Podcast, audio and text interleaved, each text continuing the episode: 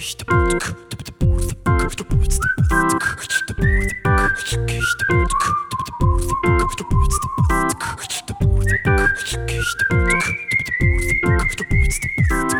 Freunde, herzlich willkommen beim Airboy Podcast. Chris hat gerade gegähnt. Moin. Bist du müde? Ein bisschen. Der Enthusiasmus gegen die Müdigkeit. Wer gewinnt? Ich bin mir noch unschlüssig. Ich frage mich am Ende nochmal. Also ich bin der Enthusiasmus, also. Ach so, ich, dann bin. Okay. Ne, dann gewinnst du wahrscheinlich heute. Ich habe nicht schön. die Motivation, um mich dagegen zu wehren. Das heißt, ich kann dich heute voll ausnutzen. Hm, versuch's ruhig. Joel Embiid gegen Ibrahim Subac. Wenn du weinen willst. Wieso? Weil du da ganz sicher keinen Stich siehst. Nein, ich rede ja davon, ein Trade zwischen Ach den so. beiden. Immerhin Ja, stehen wir kurz genau. vor der Trading Deadline. Ja, logisch, genau. Es geht Also- aber nur mit Brandon Boston Jr. und Terrence Mann zusammen. Ist okay, aber Mann kann nicht getradet werden. Dann, da gebe ich die sogar ab. Ähm, ja, erstmal ein Riesendank an euch für das Feedback, was wir zur letzten Folge bekommen haben. Also vor allem für den Real Talk, in Anführungsstrichen, wo Jo. wir die, über die Auschwitz-Befreiung geredet haben. Fand ich sehr schön, dass da sehr viel zurückkam von Jo. euch, wo ihr euch gemeldet habt und halt gesagt habt, dass ihr das gut findet, dass man solche Sachen mal anspricht.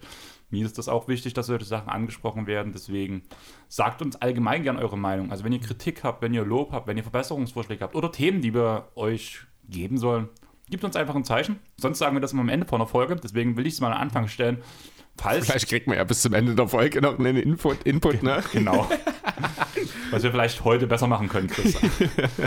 Und ja, und wenn es euch wirklich Spaß macht, denkt dran, auf Spotify kann man jetzt mit Sternen bewerten. Wäre cool, wenn ihr uns 5 Sterne da lasst. Mittlerweile sind über 50 Bewertungen. Ich glaube sogar knapp 60 reingekommen. Cool, nicht Was schlecht. sehr cool ist, Ja. mit einer Bewertung von 5,0. Bei Apple kann man auch bewerten, sogar mit einem mit einer Text. kleinen Rezession dazu, den wir auch immer danach vorlesen werden. Wenn ihr es wollt, sonst schreibt einfach in Klammern dazu oder schreibt uns persönlich, ihr wollt das nicht, aber sonst machen wir das natürlich gerne. Aber ja, Chris, Mhm. Teamsportreisen ist gerade in L.A. Mhm. und Julius guckt für mich nach einem BJ Boston Trikot Ja, und einem. Amir Coffee Trikot und wenn es noch im Resale die alten City Jerseys gibt, also diese mit den English Letters, ja. bringt er mir auch noch welche mit. Okay. Also es wird eine, eine Großbestellung. Scheint so, ja. Das Traurige ist, ich habe doch im November meine Trikots äh, im Clippers Fanshop bestellt. Mhm. Die sind immer noch nicht da. Wenn jetzt die Trikots von Julius eher hier ankommen, aus die aus dem Fanshop, wäre das schon echt traurig. Ja, ein bisschen. Aber ja, was müssen wir noch sagen am Anfang von der Folge? Also Fragenpot, aber vorher haben wir noch ein paar Infos für euch. Punkt 1. Laura Müller ist doch nicht schwanger. Ja, genau. Dinge, die mich noch nie interessiert haben. Ich habe das dann auch die Antwort gelesen. Ich glaube sogar vor dir, deswegen hast du nicht geantwortet dann drauf wahrscheinlich, weil ich es versehentlich schon gesehen hatte. Es war gar keine Absicht von mir. Ähm, ja, ich fand das schon, als du es gesagt hast, nicht interessant. Deswegen fand ich auch die Rückmeldung dort nicht interessant und habe mich nicht weiter damit befasst, um ehrlich zu sein. Das muss irgendein Prank von irgendeinem Marvin gewesen sein. Weißt du, wer Marvin ist? Nee. Also ich muss bei. Marvin muss ich immer an Space Jam denken, Marvin der Marsianer. Der wird es wahrscheinlich nicht gewesen sein. Aber ja, auf jeden Fall danke an Kroko. Jetzt haben wir auf jeden Fall unseren, unsere Fake News Ja, revidiert. jetzt haben wir horizontal zu den Fake News beigetragen, genau. Genau. Und was keine Fake News sind, ist, dass Tim und Tobi von Auf ein Kurt uns nächste Woche besuchen werden. Jo, richtig. Also wir machen auf jeden Fall, wie damals mit Sandra, mit Sandra, mit Sandra und Instagram Takeover. Du wirst wahrscheinlich nur freitags so ein bisschen aktiv dabei sein. Richtig. Danach nehme ich mit Tim und Tobi Samstag einen Pod auf über die Trading Deadline Mhm. und über die All-Star-Reservisten, weshalb wir in diesem Pod nicht genauer drauf eingehen werden. Also über die All-Star-Reservisten werden wir gar nicht reden. Muss man nicht. Maximal kurz über den Clipper-Stil zwei, drei Worte verlieren, wenn es sich anbietet.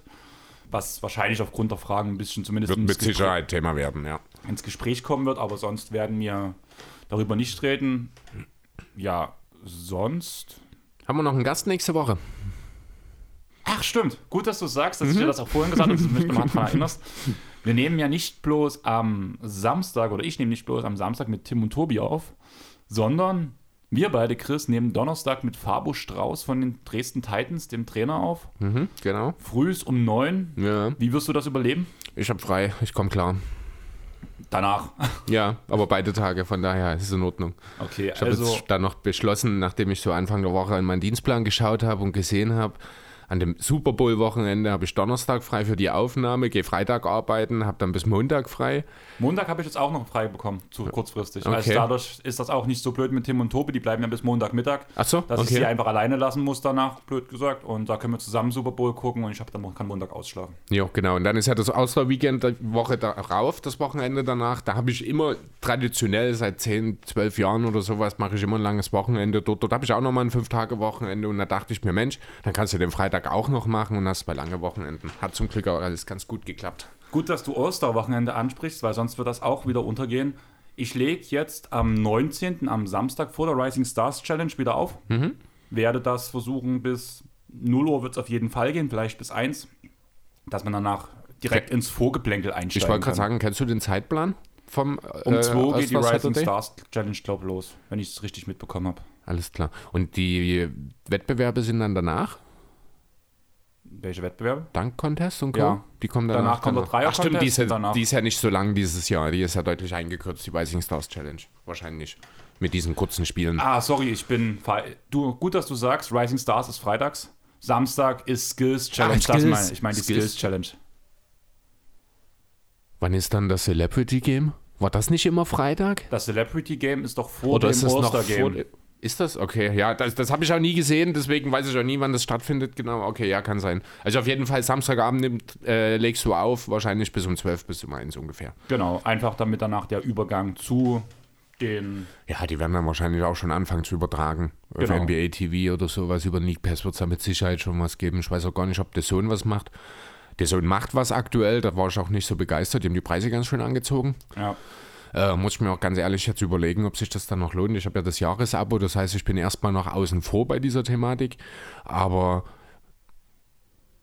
es ist dann nur noch Fußball für mich eigentlich relevant und das sind ja jetzt, ich glaube, 25 Euro im Monat. 29. 29, das ist schon ordentlich, muss ich sagen. Also da wäre ich mir auch dann, wenn mein Jahresabo dann ausläuft, äh, hart überlegen müssen, ob ich mir das noch leisten kann. Also ich muss ehrlich sagen, eigentlich für das, was sie anbieten, ist auch 29 Euro ein Top-Angebot. Das Problem an der ganzen Sache ist, wenn man nur ein oder zwei Sportarten davon konsumiert. Eben, das ist es ja. Ne? Das ist, ich habe es ursprünglich mal für die NBA mir zugelegt damals. Das war noch lange bevor wir den, äh, den League Pass uns quasi reingeteilt haben.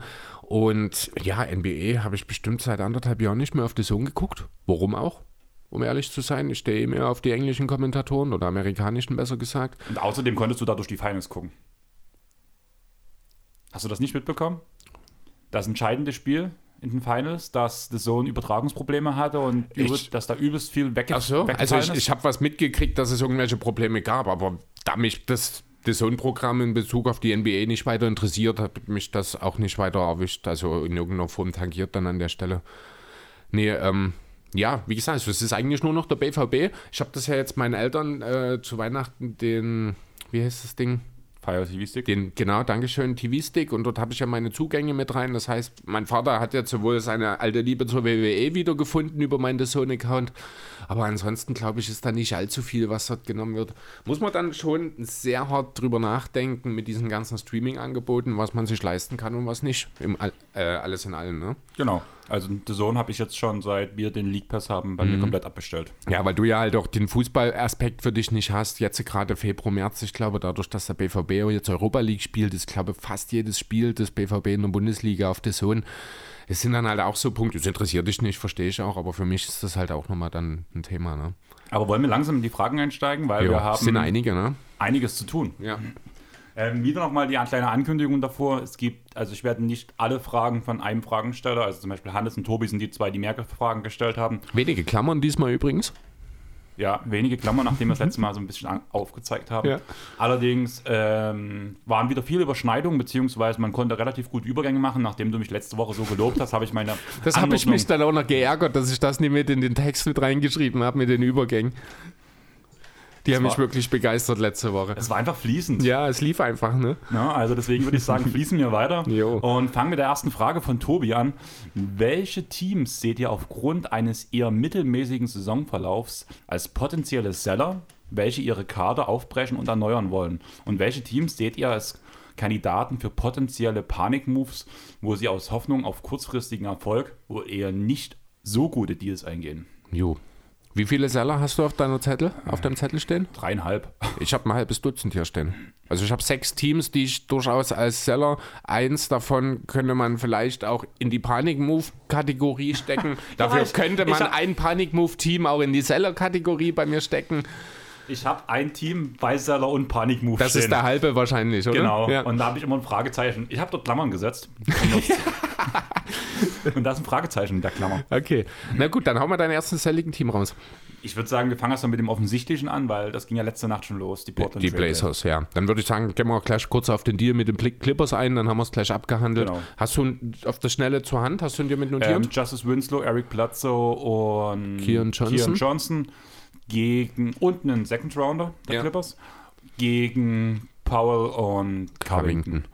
Man muss halt sagen, der Bledsoe-Deal, der läuft nächste Saison noch nicht aus, ist aber nur auf 3,4 Millionen garantiert. 3,9. 3,9? Ja, also ist aber egal. Jedenfalls deutlich Genau. ungarantierter Anteil. Keon Johnson wurde vor allem von der deutschen NBA-Twitter-Bubble als Lottery-Pick gehandelt. Muss ich sagen, konnte bis jetzt in der NBA noch nicht so richtig überzeugen. Allerdings war er am Anfang der Saison auch verletzt. Ja, er hat so ein bisschen, ich glaube, das Problem, dass ihm der Wurf so ein bisschen abgeht. Ansonsten Genau. bringt er eigentlich schon einiges mit auch. Ist ein krasser Athlet halt. vor allem. Ja, richtig, genau. Ähm, ja, ein bisschen Fragezeichen habe ich trotzdem bei dem Deal, muss ich sagen. Zum einen, was von Seiten der Blazers, also die Blazers sind natürlich ein ganz klarer Seller, also habe ich auch als klaren Seller hier schon aufgeschrieben mit dem einzigen Vermerk, alles ist möglich und genau das hat dieser Trade jetzt auch gezeigt, finde ich. Einerseits macht man dort natürlich Platz für Anthony Simons, Ja. der äh, ganz groß aufspielt, andererseits löst man damit aber das eigentliche Problem nicht, denn wenn alle fit sind, spielst du dann immer noch mit einer drei kleine Guard-Line ab. Und genau deswegen hat man jetzt mehr oder weniger Paul auch abgegeben, weil er einfach zu klein für die drei ist und deswegen nicht neben dem und CJ äh, funktionieren kann an der Stelle.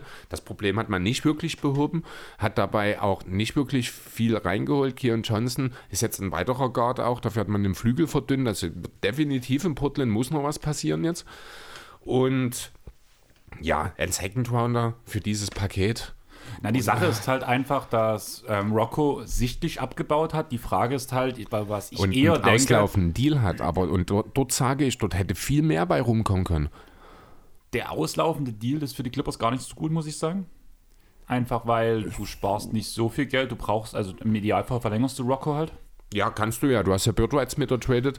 Ähm, worauf ich hinaus will, ist, dass man in einem isolierten Covington-Deal mit Sicherheit von einem Contender irgendwo einen, und den, das ist zum Beispiel auch jemand, den ich mir in LA relativ gut vorstellen könnte, als diesen Free Safety, äh, sagt man ja neuerdings gerne zu dieser Rolle, dieses, ich nenne es gerne freier Radikal, ähm, weil müssen wir uns nichts vormachen. Eins gegen eins ist Covington kein guter Verteidiger. Äh, dafür fehlt ihm die laterale Geschwindigkeit, die, die Explosivität auch, aber er ist wahrscheinlich nach wie vor einer der zehn besten äh, Off-Ball-Help-Defender, Team-Defender, die die Liga zu bieten hat. Und in einem Team, was eine gute defensive Grundkonstrukt hat, was die Clippers haben, also der Fit ist super. Ich wollte gerade sagen, also Ne? Da, das, darum geht es gar nicht, ne? aber dann bin ich mir sicher, hätte man auch irgendeinem Contender in irgendeiner Konstellation einen First Rounder aus dem Kreuz leihen können, ohne dass man Paul mit abgeben muss.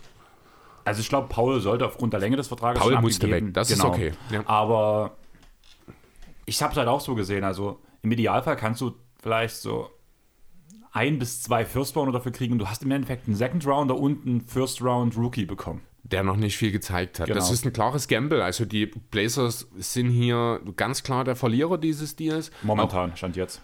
Dieser Deal in der Blase wird die Blazers nicht zum Gewinner machen. Und ich kann mir auch keine Folgedeals vorstellen, die das in einem wirklich guten Licht dastehen lassen. Denn dann müsste man in irgendeiner Form wahrscheinlich für CJ McCallum drei First Rounder abstauben, damit das im Gesamtkonstrukt wieder positiv aussieht. Das halte ich für unwahrscheinlich. Ja, ne, keine Ahnung, ich weiß es nicht. Ich glaube es nicht. Auf der anderen Seite, die Clippers, ja, die Tiefe ist natürlich absurd jetzt, wenn man bedenkt, dass dann potenziell vielleicht auch erst in der nächsten Saison dann mal alle fit sind.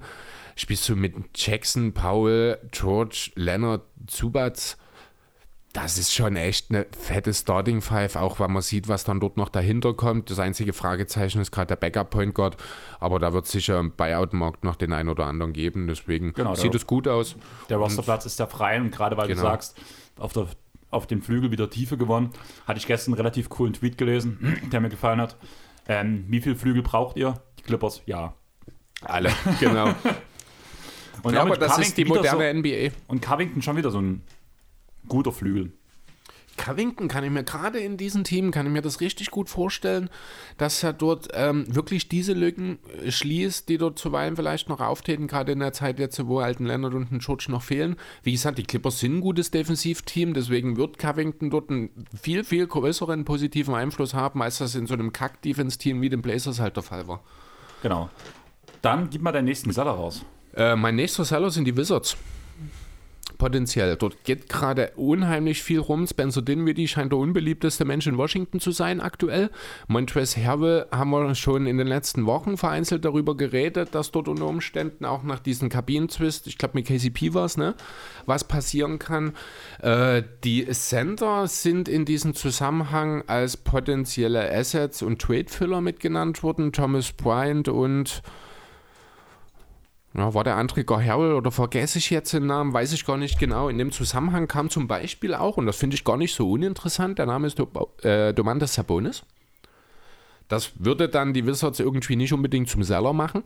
Äh, aber die Idee, eine Kombination aus Biel und Sabonis, finde ich nicht uninteressant, muss ich ehrlich sein. Dann muss aber, blöd gesagt, das ganze Team wieder umgestellt werden. Ja, genau. Deswegen weil nur Biel bringt halt nichts. Also ja, doch, Biel und Sabonis tun sich schon gegenseitig Als Kern finde ich schon sehr gut. Also genau, der Fit, spielerisch. Aber du hast viele lange Verträge. Ja, natürlich, das ist das Thema. Deswegen, also ich kann es mir auch nicht vorstellen, dass es so einen Deal geben wird, weil ich wüsste auch nicht, was die Pacers so super interessant in Washington finden würden. Es sei denn, man versucht irgendwie noch in den wie die Levert-Tausch irgendwie mit zu involvieren. Das könnte sich im Endeffekt tatsächlich auch unter Umständen als Win-Win herausstellen, wer weiß. Ähm, ja, aber Fakt ist, ich bin mir sehr sicher, dass in Washington noch was passieren wird, weil dort, ja, stimmt es einfach auch charakterlich offenbar gerade nicht im Team. Deswegen, da muss noch was gemacht werden. Man will nach wie vor in die Playoffs. Man ist momentan auf 11, ein halbes Spiel hinter den Hawks auf 10. Ist also noch nicht aus, ja, ausgeschlossen, dass sie das noch schaffen. Deswegen bin ich mir sicher, dass in Washington noch was passieren wird. Du hast jetzt Indiana schon angesprochen. Zählst du Indiana als Seller? Ja, natürlich. Habe ich bei mir auch stehen. Sabonis auf dem Trademark. Turner gibt es für mich nur ein Team, was wahrscheinlich noch interessiert dran ist. Aufgrund der Fußverletzung ist Ach er so, momentan ja, sehr stimmt, viel. Da kommt das hm. nach der Trading Deadline wieder zurück. Wer ist das Team denn? Charlotte. Die Hornets, ja, genau. Genau, das ist das Einzige, wo du halt eigentlich sagst, dieser Fit ist Arsch auf Eimer. Ja, Dallas ist ein ähnlicher Fit. Finde ich auch. Aber Dallas hat sich schon klar distanziert von dem Wegen Trade. der Verletzung halt, genau. ja, genau. Aber das Dallas wäre Teams. das Spiel, verstehe ich ja auch. Für einen verletzten Spieler tradest du nicht, wenn du dich sofort verbessern willst. Das hat man auch bei den Celtics letztes, letzte Woche schon mit diesem Deal und Bol Bol und Dossier. Die wollen halt sich nicht sofort verbessern. Deswegen, dann machst du das. Aber einen verletzten Turner, äh, da muss man schon aufpassen. Es ist halt auch für die Pacers unheimlich doof gelaufen, denn ich bin mir sicher, von Turner hätte man einen super Deal gemacht diese Saison. Ähm, das ist jetzt irgendwie ein bisschen hinfällig. Dann eben noch diese ganze Geschichte um LeWirt. Ob man für Sabonis jetzt wirklich auch noch ein angemessenes Angebot bekommt, keine Ahnung. Aber ich bin mir auch sicher, Indiana muss noch irgendwas machen. Ja. Und wenn es ein LeWirt ist. Ja, richtig. Wenn man irgendeinen anderen Gott dafür austauschen kann. Vielleicht landet ja auch ein Caris LeVert in L.A., wer weiß. Über 17 um Ecken mit einem Deal mit fünf Teams und 30 Spielern oder so. Ja, ich glaube dafür, dass die Lakers so etwas bekommen, da müssten sie schon wie ähm, die Cavaliers so den Waschbär spielen. Ja, ich sage ja deswegen, mit 50 Spielern und drei, äh, mit drei, fünf Teams und 30 Spielern habe ich gesagt, genau. Wer ist dein nächster Seller? Äh, mein nächster Seller, was habe ich? Ja, die Kings. Die Kings habe ich mit Fragezeichen. Ja, den traue ich den Panikmove zu. Ich, ich, richtig, genau. Die Kings sind ein bisschen schwierig, aber sie haben ja äh, einige Rollenspieler jetzt schon verfügbar gemacht. Harrison Barnes wird schon länger gehandelt. Äh, Wishon Holmes. Es gibt nach wie vor auch immer wiederkehrende Gerüchte darüber, dass ein die Aaron Fox vielleicht doch nicht ganz unantastbar ist in Atlanta, äh, in Atlanta sage ich schon, in Sacramento. Also in Atlanta ist er unantastbar. In Atlanta ist er unantastbar, das stimmt natürlich, ja. Aber ja, ist halt auch sehr schwierig abzuschätzen, weil halt die Kings auch nie in, in irgendeiner Form auch nur ansatzweise einen Plan gefühlt verfolgen. Deswegen weiß auch einfach keiner, was passiert. Aber ich denke schon, zumindest ein Harrison Barnes, der auch jeden Contender wahrscheinlich perspektivisch weiterhelfen könnte, äh, der wird sicherlich noch gehen. Auch über Buddy Hield muss man natürlich reden, äh, der ja quasi seit eineinhalb Jahren auf dem Trade-Block steht, gefühlt. Da habe ich dann später noch, wo mir nach Star Trades ähm, mhm. gefragt wurden, habe ich einen relativ großen Vier-Team-Deal äh, ausgearbeitet. Na, da bin ich ja mal gespannt dann. Ich auch, ich finde ihn eigentlich ganz cool. Okay. Muss ich sagen. Ich bin sehr positiv überrascht. Hat eine Weile gedauert. Da hat an dem Deal, glaube ich, auch über eine halbe Stunde. Mhm. Aber dazu mehr. Kleiner Spoiler. Okay, gut. Hast du noch einen Ich Seller? habe die Spurs noch. Die Spurs. Glaubst du wirklich, dass da was passiert? Die Spurs sind im Umbau. Angeblich gibt es sogar ähm, Gerüchte über Murray, dass da Teams dran sind und dass Ja, dran darüber mit geredet Sicherheit. wird. Okay. Du hast Thaddeus Young in dem Team, der noch weg muss Stimmt, eigentlich. an Young habe ich gar nicht gedacht. Das macht die Spurs auf jeden Fall zum Seller. Das stimmt, das habe ich ja letzte Woche erst gesagt. Der wird definitiv noch gehen. Dabei bleibe ist ich ja auch. schon weg. Ja. Also ich sehe schon, dass bei den Spurs noch ein bisschen was geht und vielleicht, wenn man wirklich ein großes Paket schnüren kann, wo vielleicht Murray weggeht und man dafür ein richtig krass junges Talent bekommt, warum nicht?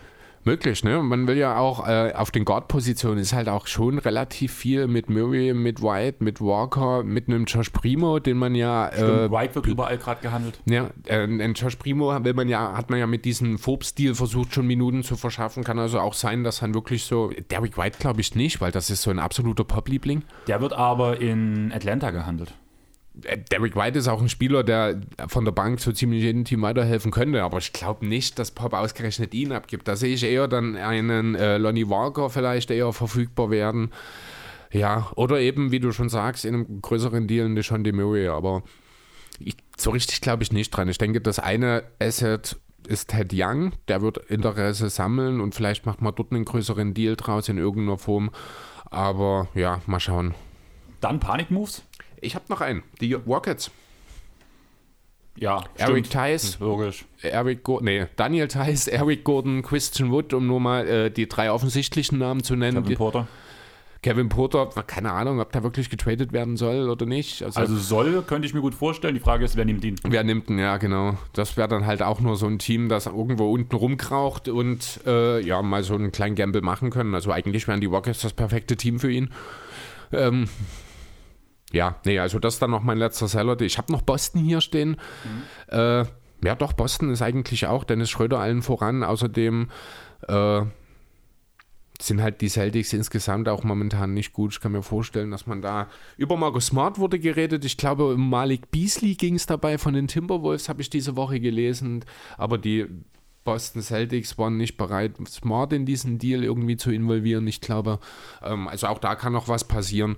Dort sehe ich aber halt auch wirklich eher die Tendenz zum Seller als äh, zum in Richtung, ich nenne es jetzt, also wie äh, Tobi genannt hat, Panic Move, weil Panic Move sehe ich so ein bisschen so Teams, die sich auf dem Weg nach oben sehen und sich nochmal verbessern wollen und sich dort falsch einschätzen und das sehe ich bei Boston eigentlich nicht. Genau, also Boston sehe ich nicht als Panikmove, aber auch nicht als Seller. Also man wird versuchen, also auch Schröder zu dealen, wird schon versucht werden, aber schon um sich zu verbessern und auch sich perspektivisch zu verbessern. Na, ich glaube, dort geht es mehr auch um finanzielle Punkte. Boston braucht noch einen kleinen Deal, um unter die Tags zu kommen. Dieser 6-Millionen-Deal von Schröder bietet sich dafür natürlich an, weil man ihn eh nicht im Sommer verlängert und mehr als ein Second Rounder und mit ein bisschen Glück irgendeinen einen, einen späten Pick, äh, First Rounder aus der Vergangenheit, der noch ein bisschen Talent mitbringt, wird er auch nicht kommen, wenn überhaupt. Aber ja, ähm, Thema Panikmoves. Ähm, die Kings? Ja, habe ich als Seller hier stehen, kann aber genauso gut in die andere Richtung sein. Hier muss man auch immer, äh, auch wenn man angeblich ja letzte Woche damit aufgehört hat, Ben Simmons nach wie vor ein bisschen im Hinterkopf behalten, finde ich. Aber ja, also ich habe sie jetzt nicht im Rahmen der Panik-Moves mitgesehen eigentlich. Ja, sie wollen halt eigentlich in die Playoffs, klar, sie haben jetzt relativ viele Spieler verfügbar gemacht. Die Frage ist, haben sie sie verfügbar gemacht, um einen Deal zu schnüren, um dann in die Playoffs zu kommen oder um wirklich aufzubauen? Das ist die große Frage. Und die Kings sind so ein Team, wo ich dann sage, oh ja, ein Russell Westbrook, interessant. Ich glaube, so dumm sind nicht mal die, aber man weiß nichts. Immerhin sind es die Kangs. Die Kangs. ja, nee, viel interessanter finde ich da die Pelicans, die ja auch schon seit Wochen irgendwie verzweifelt auf der Suche sind nach Verstärkung. Harrison Barnes wurde dort mehrfach schon genannt. Das ist so ein Team, man muss ja fairerweise sagen, ich mag die Pelicans nicht, aber nach ihrem Katastrophenstart haben sie sich eigentlich mehr oder weniger bei 50% eingepegelt. Vor Also allem durch Brandon Ingram. ja, also die sind bei Weitem nicht so schlecht, äh, wie ich sie gerne sehen würde tatsächlich, obwohl sie immer noch mit 2032 schon der Sache hinterherlaufen, auch wenn sie nur einen halben Platz hinter den Play-ins sind, ne? Und ein halbes Spiel besser gesagt. Ähm, ja, aber da muss natürlich gerade im defensiven Punkt auf dem Flügel, da würde halt gerade so ein Typ wie Barnes oder ein Jeremy Grant natürlich super reinpassen. Ähm, ob das den Pelicans dann auch, oder ob das aus den Pelicans dann auch gleich ein Team macht, das dann wirklich für Furore sorgen kann, das sei mal dahingestellt, aber mit dieser ganzen Zion-Idee oder äh, Geschichte im Hintergrund, wobei im Hintergrund ist eigentlich auch falsch, äh, ist das alles so ein bisschen schwammig auch. Man hat halt keine so richtige Idee davon, wozu die Pelicans eigentlich theoretisch zu leisten imstande sein könnten. Ja, also gebe ich dir recht. Man wartet halt aber auch immer noch auf Zion und wenn Zion diese Saison nicht zurückkommt, glaube ich nicht, dass man einen Panikmove machen wird.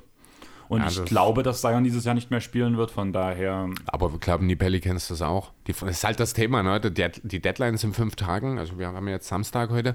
Äh, am 10. ist die Deadline und du musst halt danach noch zwei Monate Regular Season spielen. Ne, und woher bei der Kommunikation in Bezug auf Zion bisher kann ich mir nicht vorstellen, dass die Pelicans einen zwei oder drei Monatsplan mit ihm haben. Nein, aber ich glaube einfach aufgrund der Situation, wie es jetzt alles gelaufen ist, dass nichts mehr passiert möglich. Ich weiß, also ich kann mir gut vorstellen, dass die Pelicans noch irgendeinen, im Endeffekt vielleicht auch gar nicht besonders cleveren Move machen. Ich habe auch ein Team, was wahrscheinlich nicht besonders cleveren Move machen will, aber es kann es einfach nicht machen. Die Lakers, sie haben nichts. Ja, die stehen natürlich auch hier drauf, richtig. Ja, wir hatten es vorhin schon mal kurz das Thema Assets. Das ist THT, das ist ein Pick in ferner, ferner Zukunft und, und Austin Reeves. Und Austin Reeves. Das ist natürlich nicht besonders viel, gerade weil THT nun alles andere als abliefert in dieser Saison. Der Pick in 27 27 war es, ne? Ähm, der mag vielleicht interessant sein, weil vielleicht LeBron James dann nicht mehr spielt. Andererseits ist man ja bei den Lakers sicherlich immer noch optimistisch, dass man mit Anthony Davis sich langfristig gut aufgestellt hat. Darüber lässt sich momentan mehr streiten als zum Zeitpunkt des Trades damals sicherlich. Ähm, ja, die Frage ist, kann man daraus in irgendeiner Form einen Deal stricken, der den Lakers wirklich weiterhilft? Also Jeremy Grant gibt es dafür nicht.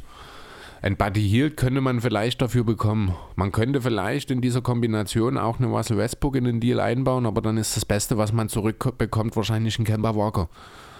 Ja, das passt. Also ja? ich wollte gerade sagen, also beziehungsweise, wenn du es jetzt schon an Kemba angesprochen hast, Panik-Moves sind für mich auch ganz großer Punkt die Nix. Ja, Genau, also die habe ich auch hier, die sind überhaupt nicht zufrieden. Die haben das halbe Team jetzt auch verfügbar gemacht tatsächlich. Unter anderem deinen lieben Randall. Ja, Julius Randall hat ja noch ein bisschen mehr gemacht. Der hat ja das Team schon auf Social Media entfolgt. Mhm. Hat, äh, ich glaube, auch nicht mehr so richtig Bock auf New York. Also Randall ist so ein bisschen ein, äh, ja, ein sensibler Kerl, ich glaube, und dem gefällt das einfach auch nicht, wie die Fans in New York einfach sind. Äh, Na, ihm gefällt, solange er gefeiert wird. Ja, das ist halt das Problem. Die, äh, die Knicks sind letztes Jahr völlig ohne Ambitionen in die Saison gegangen, haben eine Riesensaison gespielt, sind am Ende eben auf Platz 4 und mit Heimvorteil in die Playoffs eingezogen. Und das schürt natürlich gerade in New York absurde Erwartungen für die Folgesaison. Dann hat man eine eigentlich sehr gute Offseason gemacht mit Fournier, mit Walker und Co. Ähm, und jetzt verpufft das alles und die Fans in New York sind halt auch einfach mal sehr schnell von 0 auf 10 und auch wieder andersrum. Und dementsprechend spürt Wendell jetzt gerade, ja, ich will es nicht sagen, den vollen Hass, aber es geht schon irgendwie teilweise in diese Richtung. Ne? Und das ist halt einfach, er ist kein Spieler oder kein Typ, der damit offenbar besonders gut umgehen kann. Und dann, ja, ist wahrscheinlich eine Trennung perspektivisch das Beste für beide Seiten. Ja, gebe ich dir vollkommen recht. Das wären meine Panik-Moves. Hast du noch welche? Ähm, ich habe Atlanta hier mal noch mit notiert. Ich glaube nicht, dass Atlanta einen Panikmove macht. Ähm, also ich bin mir, das hat man ja auch schon sicher, dass noch was passiert. Ich weiß nicht, ob das was passieren wird, dann unbedingt das ist, was die Hawks unbedingt haben, hätten haben wollen. Ich glaube immer noch, dass John Collins nächste Woche nicht mehr in Atlanta ist. Aber dafür muss der komplette Deal halt auch stimmen. Deswegen ist das, ich glaube, dass das nicht passiert. Also, dass, dass Collins nicht mehr dort ist, auch nur mit maximal 60 Prozent, würde ich jetzt mal behaupten wollen. Ist halt alles sehr schwierig. Aber ich glaube, diese Hawks so in dieser Konstellation, die werden halt dieses Jahr nicht ansatzweise das liefern können, was sie letztes Jahr geschafft haben. Aber sie sind auf einem ganz schönen Streak. Also, sie sind langsam eingespielt, es funktioniert jetzt. Also, die Hawks randalieren gerade und steigen Plätze und Plätze nach oben. Ja, also, das ist relativ. Die Hawks sind immer noch mit minus 2 äh, stehen immer noch nicht auf einem Play-In-Platz. Ich glaube, sie sind immer noch, nee, sie sind Zehnter aktuell, immerhin. Ähm, ja, aber. Die hatten jetzt eine sieben Spiele Winning Streak. Ich weiß nicht, ob die jetzt unterbrochen wurde jetzt ich vor kurzem. Ich glaube, die, die hatten eine Niederlage, aber, Spiel, ja. aber sie waren auf einem sieben Spiele Winning Streak. Die haben sogar zwei der letzten drei jetzt wieder verloren, beide gegen Toronto. Davor war der Streak dann, ja. ja. Ja, ich weiß nicht, keine Ahnung. Also es kann auch sein, man versucht es nochmal in diesem Team, aber auch halt nach den Aussagen des GMs vor einem Monat ungefähr, Ich kann es mir nicht vorstellen, dass man das Team jetzt so nur mit diesem kleinen Reddish für Knox-Deal in irgendeiner Form ansonsten beibehält, sehe ich einfach nicht. Ähnliche Situation, ich habe es auch wirklich ähnlich wie in Atlanta hier mir notiert, die Mavs, die schon irgendwie immer für einen Panic-Move gut sind, die ja auch seit Monaten, Jahren nach einem Sender suchen, deswegen, wenn dort spontan einer verfügbar wird, kann ich mir auch vorstellen, dass man dort ein bisschen überbezahlt. Ähm, kann sich ja auch als Panic-Move am Ende rausstellen. Auf jeden Fall. Das heißt, du bist durch? Ich habe keine Panikmacher mehr, nein. Dann würde ich ganz kurz noch was anderes ansprechen, da ja gerade die Frage von Tobi war. Mhm. Wenn die beiden nächste Woche, nächstes Wochenende vorbeikommen, wir werden Freitag mit ein paar Basketball-Nerds hier bei mir zu Hause in der Dresdner Neustadt zusammensitzen, NBA gucken, NBA zocken, über die NBA quatschen und so weiter und so fort.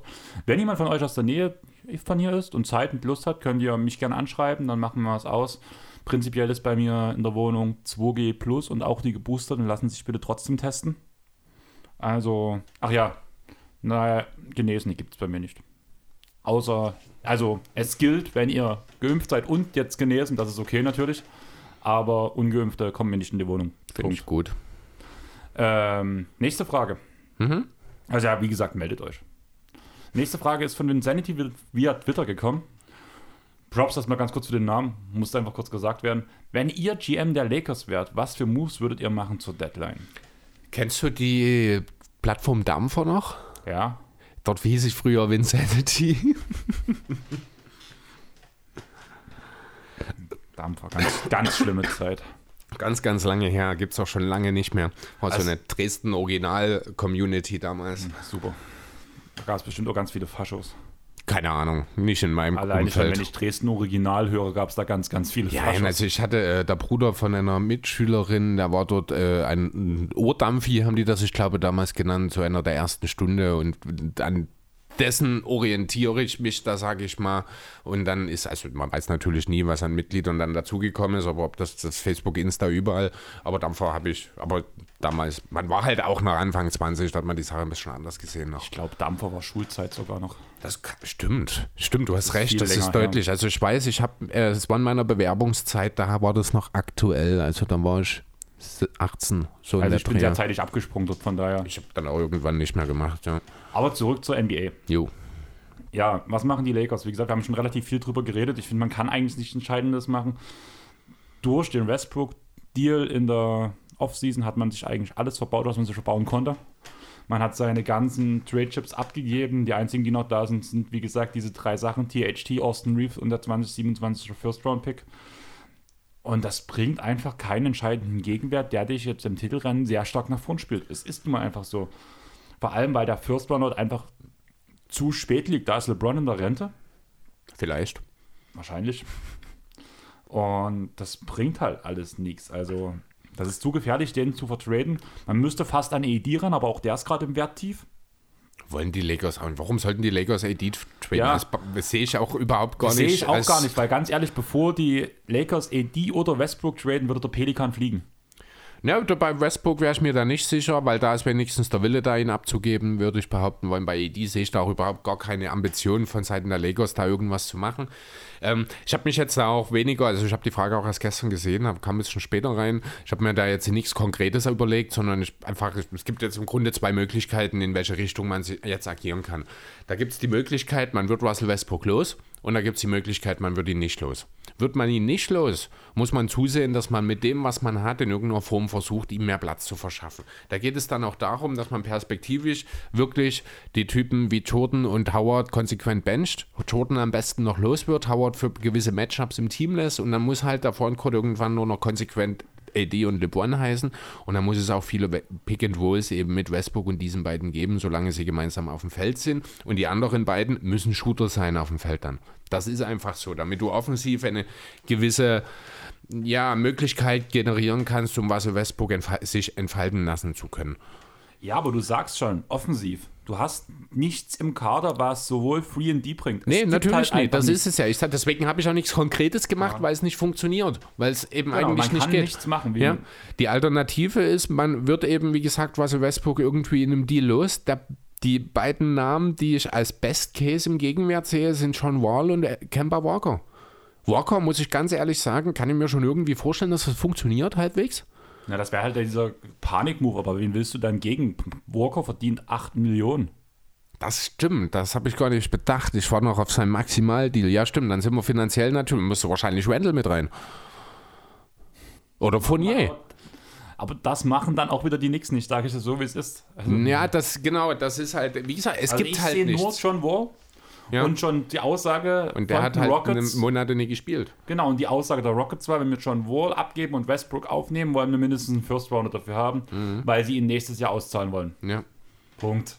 Bringt nichts. Ja, wird nie passieren. Also die Lakers haben sich dort in eine richtig, richtig doofe Lage manövriert und werden, solange wie man nicht irgendwie dafür sorgen kann, dass Russell Westbrook wieder auf sein zumindest halbwegs konstantes Niveau kommt, wird man hier ja auf der Stelle treten. Ja, aber selbst wenn er auf sein Niveau kommt, es ist halt einfach nicht ein Russell Westbrook-Team. Es funktioniert einfach nicht so mit ihm.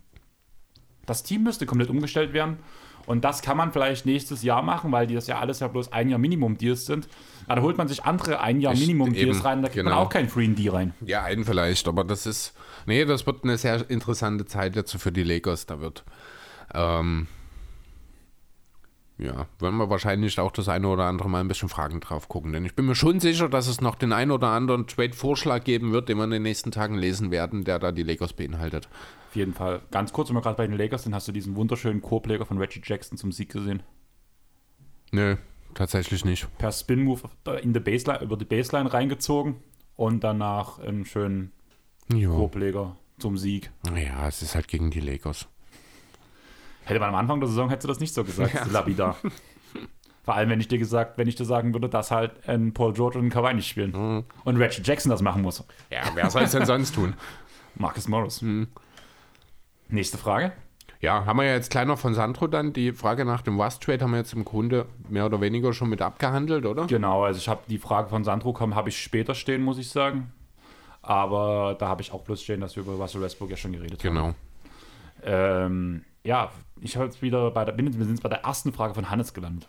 Mhm. Von den fünf. Okay. Ähm, welchen Trade würdet ihr vor der Trade Deadline für eure Franchise machen? Ich würde einfach mal anfangen, wenn das für dich okay ist. Den ersten Bau, die ersten Bauteile hat man ja schon gemacht, also mit dem Bledsoe Deal weg und so weiter. Das war eigentlich ganz cool, auch mit Paul und Rocco ist, finde ich, alles sehr passend. Jetzt muss nur noch Ibaka weg. Ich habe mal im Internet geguckt, ob es Gerüchte gibt, was so gehandelt wird. Und da habe ich was gesehen von Ibaka gegen Looney. Fand ich unrealistisch. Warum sollte das jemand machen? Also warum sollte das Golden State machen? Ja, eben. Genau. Danach ein Deal habe ich gesehen mit den Bucks, wo danach ähm, Lopez, weil er ja verletzt ist, rübergegeben sollen wäre zu den Clippers, wo ich mir denke, warum sollten das Die Quatsch. Bugs machen. Ja. und dann war die Aussage, und sonst gibt es eigentlich nur noch Dumpings, Dumpingmöglichkeit und dann gehen wir zu den Oklahoma City Thunder. ja, und dann kannst du den Second, ach nee, den hast du ja mit abgegeben an Portland. Ich wollte gerade sagen, den kannst du mitgeben, aber der ist ja weg. Genau. Aber hast, ja, also ich habe jetzt ähm, von, von der Clippers-Seite gibt man BJ Boston und ähm, Serge Ibaka ab. Serge Ibaka kommt in sein, alten, sein altes Team zurück, hast so ein bisschen diese Feel-Good-Story, hat sowieso nur noch dieses Jahr Vertrag, läuft dann aus. Mit BJ Boston hast du ein junges Talent, weil du einfach keine Picks traden kannst. ja, Und kriegst dafür zurück Mike Muscala und Cam Birch. ja, bedeutungslos. Ja, aber Muscala tut unterschätzt 43% seiner Dreier die Saison werfen und macht 7,8 Punkte pro Spiel. Okay. Also so hinter Subac auf gleicher Höhe wie Hartenstein finde ich das eigentlich schon relativ interessant. Und Cam Birch ist halt der nächste Flügel. Ja, keine Ahnung. ähm, Aber ja, wenn, dann muss es wahrscheinlich in diese Richtung gehen. Was ich mir auch vorstellen könnte, ist zum Beispiel Orlando. Einfach weil er dort halt auch viele junge Big Men hat, die er so ein bisschen als Veteran noch zum Ende, bis zum Ende der Saison auch das eine oder andere mitgeben könnte.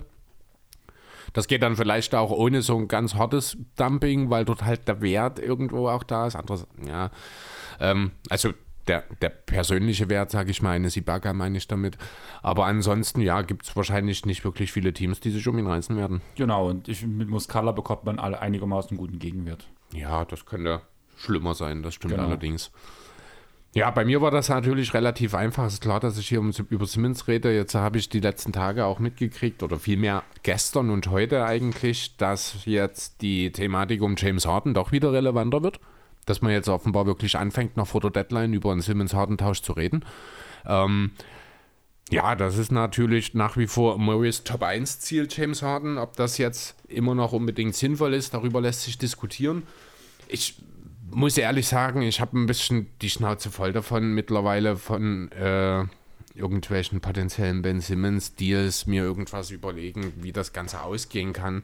Ich habe mal perspektivisch, man könnte gegen CJ McCallum und den Pick tauschen, das halte ich immer noch für okay.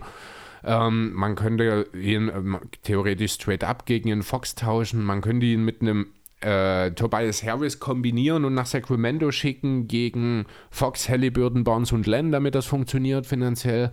Ähm, das sind alles Sachen, die wären schön, die würden mir gefallen, aber allein glaube ich nicht dran. Ich muss jetzt, wir müssen jetzt mal gucken, was jetzt wirklich aus dieser harten Thematik wird, denn das könnte tatsächlich eine gewisse Dynamik nochmal entwickeln. Denn das ging jetzt doch alles relativ schnell. Von Harden fühlt sich in New Jersey, äh, in New York nicht wohl und kommt auch wohl im Team nicht so, ist nicht so ganz hundertprozentig dabei zu, jetzt sind die Nets bereit, über einen James Harden-Deal zu reden. Das ging jetzt alles relativ schnell, deswegen, ja, wer weiß, passiert da wirklich bis nächsten Dienstag noch irgendwas oder bis nächsten. Ne, doch, Dienstag ist es, ne? Ne, Donnerstag. Donnerstag. Donnerstag, genau. Ja, ansonsten, also deswegen habe ich da auch jetzt keine weiteren Deals für Philly in irgendeiner Form ausgearbeitet, denn Spieler wie Maxi, Tybull will ich nicht abgeben. Ich wäre bereit, einen Shake Milton als Filler in einem Deal mit anzubieten oder einen Kokmatz, aber das sind dann auch schon die Namen. Äh, da hört es dann eigentlich auch schon relativ schnell wieder auf. Ja, ähm, was ich sagen muss, fand ich relativ lustig, weil du das gerade Harden an, ähm, aufgezählt hast mhm. nochmal. Ich habe letztens in irgendeinem Pod gehört, so einfach so lustigerweise wurde das gesagt ähm, wenn man Kyrie gegen Westbrook traden würde. Dann Westbrook, will aber wahrscheinlich Harden wirklich gehen. Westbrook zusammen mit KD nach diesem ganzen Twist. Und Harden. Und Harden. Das ist die OKC-Team von genau. damals. Ja. Und, und Kyrie. Mit, und Kyrie wieder mit LeBron. Ja, stimmt, die genau. Auch nicht zusammen. das ja. hat Konfliktpotenzial, das will ich sehen. Ja. Dann muss aber wirklich Ibaka noch nach Puckeln. Ja, obwohl Ibaka war ja immer noch so ein Ruhepol von denen. Aber der gehört ja auch in die Gang. Ja, aber es geht mir eher darum, dass es ja wirklich den Twist zwischen den ganzen Spielern gab schon. Ich glaube nicht, dass es da wirklich viel Twist, äh, Twist gab. Ja, alleine, ähm, wo KDs Abgang von OKC war, mit dieser ganzen Cheesecake, mit dieser hier. Ach, dieser Affentanz, Blödsinn. Wenn ein Spieler auf sowas eingeht, ist es Westbrook. Glaube ich überhaupt nicht. Aber ja. Du, ich glaube, du verwechselst immer noch den Menschen Westbrook zu sehr mit dem Spieler Westbrook. Das Ding ist, dass, doch, das, äh, da wurden Interviews mit beiden geführt. Und die haben beide gesagt, dass sie nicht mehr grün waren. Und dass das eine ganze Weile gedauert hat, dass das nach dem Ostergame eine Art ja, Befreiung und jetzt war. ist es erledigt, oder? Ja, Warum soll es denn dann? Ja, aber das ist doch auch so eine total engstirnige Sicht auf die Dinge. Wenn jemand ein Problem mit jemandem hatte und das beendet ist, dann kann man doch nicht einfach davon ausgehen, dass das wieder aufbricht. Wenn es beendet ist, dann ist das beendet. Schluss. Du denkst manchmal zu. Schön. Naja, das ist, ja, wir interpretieren immer tausend Sachen in alles Mögliche rein. Vielleicht müssen wir auch einfach mal lernen, mit den Fakten zu arbeiten. Das ist doch genau das Problem unserer Gesellschaft. Deswegen gibt es so viele Vollidioten da draußen. Sorry, aber das ist, nee, das ist mir, ist, mir wird zu viel, wenig mit Fakten gearbeitet in dieser Welt. Ist so. Lass uns weitermachen. Okay, dann würde ich sagen, gehen wir einfach zur nächsten Frage von Sandro. Sehen wir bis zum 10.2. einen Starspieler-Trade? Wenn ja, wen? Wird Russell Westbrook getradet? Die Russell Westbrook-Sache haben wir ja schon gesagt, haben wir ja schon abgehandelt. Ich wollte was vorlesen, damit die Frage halt komplett vorgelesen wird. Ja, ich habe es als zwei Fragen gesehen, deswegen ja. habe ich das vorhin schon mal angesprochen. Ähm, meine erste Frage an dich: Was ist für dich ein Starspieler? Sabonis zum Beispiel. Ist, Grant, ist Grant ein Starspieler? Ja. Er ist der beste Spieler seines Teams, also ist er irgendwie auch ein Star, zumindest in dem Team. Ist Barnes noch ein Starspieler? Nee. War Barnes jemals ein Starspieler? Also ich glaube, außerhalb von Dallas, Dallas, hat niemand in ihm einen Star gesehen, oder? Genau. Aber das waren halt so die ersten zwei Namen, die mir so ein bisschen in den Kopf gegangen sind, die ich mir vorstellen könnte, dass sie bewegt werden. Beziehungsweise halt noch ein Turner. Deswegen habe ich drei Deals vorbereitet. Mhm. Du kannst mir danach jedes Mal sagen, was du von dem Deal hältst, okay. wer der Gewinner, wer der Verlierer ist, beziehungsweise wer Nein sagt. Mhm. Und danach habe ich noch den ganz crazy Deal, sage ich mal so, mit ganz, ganz vielen Namen. Da müsstest du dir wahrscheinlich nebenbei ein Word-Dokument oder sowas aufmachen, damit du dir das ein bisschen mitschreibst, weil sonst wird es zu ausführlich. Okay. Ich würde mit dem Turner-Deal anfangen. Der geht natürlich nach Charlotte. Natürlich. Natürlich nach Charlotte. Mhm. Und die Pacers erhalten Blumley zurück, einfach weil das Gehalt halt da sein muss. bekommen einen PJ Washington und einen James Booknight. Kann man machen. Ist okay. Ich glaube, das sagt auch Indy nicht nein. Guter Deal? Zwei solide Talente. Vielleicht will man noch einen Pick dazu haben. Ja, also Picks und Cash kann man sich immer noch dazu Ja, denken jetzt. genau. Aber so an sich ist das schon okay. Okay, Würde ich machen. würdest du machen. Sehr schön. Mal gucken, ob der Deal so durchgeht. Ich bezweifle es ja fast. Ähm, dann habe ich den Jeremy Grant Deal. Mhm. Der wird mit den Cleveland Cavaliers in Verbindung gebracht und geht dorthin. Und man bekommt zurück Colin Sexton und Laurie Markan. Mhm. Zum einen wollte ich ein bisschen dieses, diesen Clusterpack mit den ganzen großen Spielern aufbrechen, auch wenn es momentan ganz gut funktioniert. Und genau deswegen glaube ich nicht, dass sie das machen. Ja, aber Markan ist mit Abstand der schwächste Teil. Und wenn du einen Markan durch einen Grant ersetzen willst, äh, kannst auf der Position, ist das schon ein riesen Upgrade. Ja, schon. Aber gibst du dafür Sexton ab, dann, der jetzt ohnehin zwar verletzt ist? Also warum sollte Detroit das dann machen unbedingt? Klar will man äh, einerseits jetzt nicht unbedingt gewinnen in Detroit, andererseits hat man aber auch in Hayes und in Cunningham theoretisch sein Backcourt äh, für die Zukunft schon. In Colin Sexton, der ja mittlerweile ligaweit als ein Nichtpasser bekannt ist, sehe ich jetzt nicht unbedingt als denjenigen, den die Pistons unbedingt dort haben wollen. Aber er ist halt ein guter Schütze und gerade mit Case und mit Kate hast du extrem willige Passer, die ja gerade für so einen Spieler auch sehr passend, äh, sehr passend aber, sind. Aber Sexton ist ja jetzt nicht derjenige, der aus einem Spot-Up seine Punkte macht. Der generiert ja auch viel für sich selber. Also ich glaube, das passt doch einfach vom Fit nicht dort rein. Ähm, dort sehe ich äh, letzten Endes tatsächlich von beiden Seiten, ich glaube, kein, wirklichen, kein wirkliches Interesse an dem Deal. Okay, interessant. Dann würde ich zu meinem Harrison Barnes Deal gehen. Der geht nach Minnesota gegen Torian Prince mit dem auslaufenden Vertrag und Jared Vanderbilt. Man Da, schafft und dazu aber dann mindestens noch ein Pick. genau, Also das ist ja ein total ungerechter Deal. First Rounder. Mindestens, ja. Einfach, na, Vanderbilt ist, hat Riesenschritte gemacht, ist noch ein junges Talent. Ja, trotzdem, weiß nicht. Prince auslaufender Vertrag, du machst, schaffst dir 13 Millionen Cap frei. Aber welchen Sinn haben die, die Kings dort drin? Einen jungen Spieler und Cap-Freiheit, wenn man halt in die Richtung Wimbledon gehen möchte. Cap-Freiheit, das ist schön, dass du die Kings in Kombination mit Cap-Freiheit nennst, aber das ist echt ein Argument, das dort überhaupt nicht funktioniert.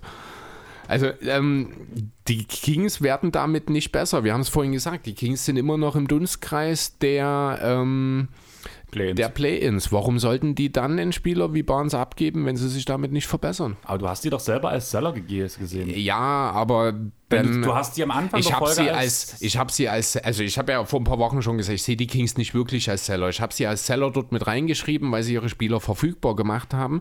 Man hätte sie genauso gut auch in die Panik-Move-Leiste nennen können, hab weil ich sie, ja gemacht. Ne, d- weil eben die Idee dieser Verfügbarmachung ja schon dahinter liegt oder dass dahinter die Idee liegt, eben sich zu verbessern.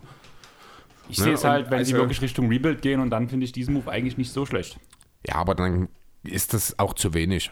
Dann müsste die Frage, also so einzeln würde ich den nicht machen.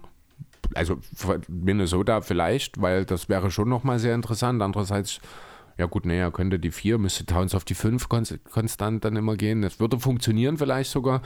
Ähm, aber von Kings Seite mache ich diesen Deal nicht. Okay. Also würde er wahrscheinlich durchgehen, weil die Kings sind ja nicht so wie du. Ja, wahrscheinlich. Also geht er durch. Und jetzt musst du dir ein Dokument aufrufen, weil Mhm. mein nächster Deal besteht aus vier Teams und zwei, fünf, neun, zehn Spielern. Okay. Die Teams sind die Minnesota. Nee, sag mir bitte, welches Team wen kriegt, damit ich es gleich so aufschreiben kann. Okay. Ähm, Minnesota Timberwolves Mhm. erhalten Ben Simmons. Mhm. Die Portland Trailblazers Mhm. erhalten Prince, Torian. Torin, Ja. Marvin Beckley III, Ja. Tristan Thompson und Jaden McDaniels. Die Philadelphia 76ers erhalten Damian Lillard, Warte das kurz. gefällt dir wahrscheinlich, Ja. erhalten Buddy Hield Mhm. und Josh Okogie. Mhm. Und die Sacramento Kings erhalten Tobias Harris und Malik Beasley. Natürlich würden Portland noch ein ganzes paar Picks dazu bekommen. Nur um das mal. Mhm. Okay, also grundsätzlich erstmal, dieser Deal wird nicht passieren. Weil er viel zu groß ist. Nee, weil Damian Lillard Portland nicht verlässt. Punkt. Nicht in dieser Saison.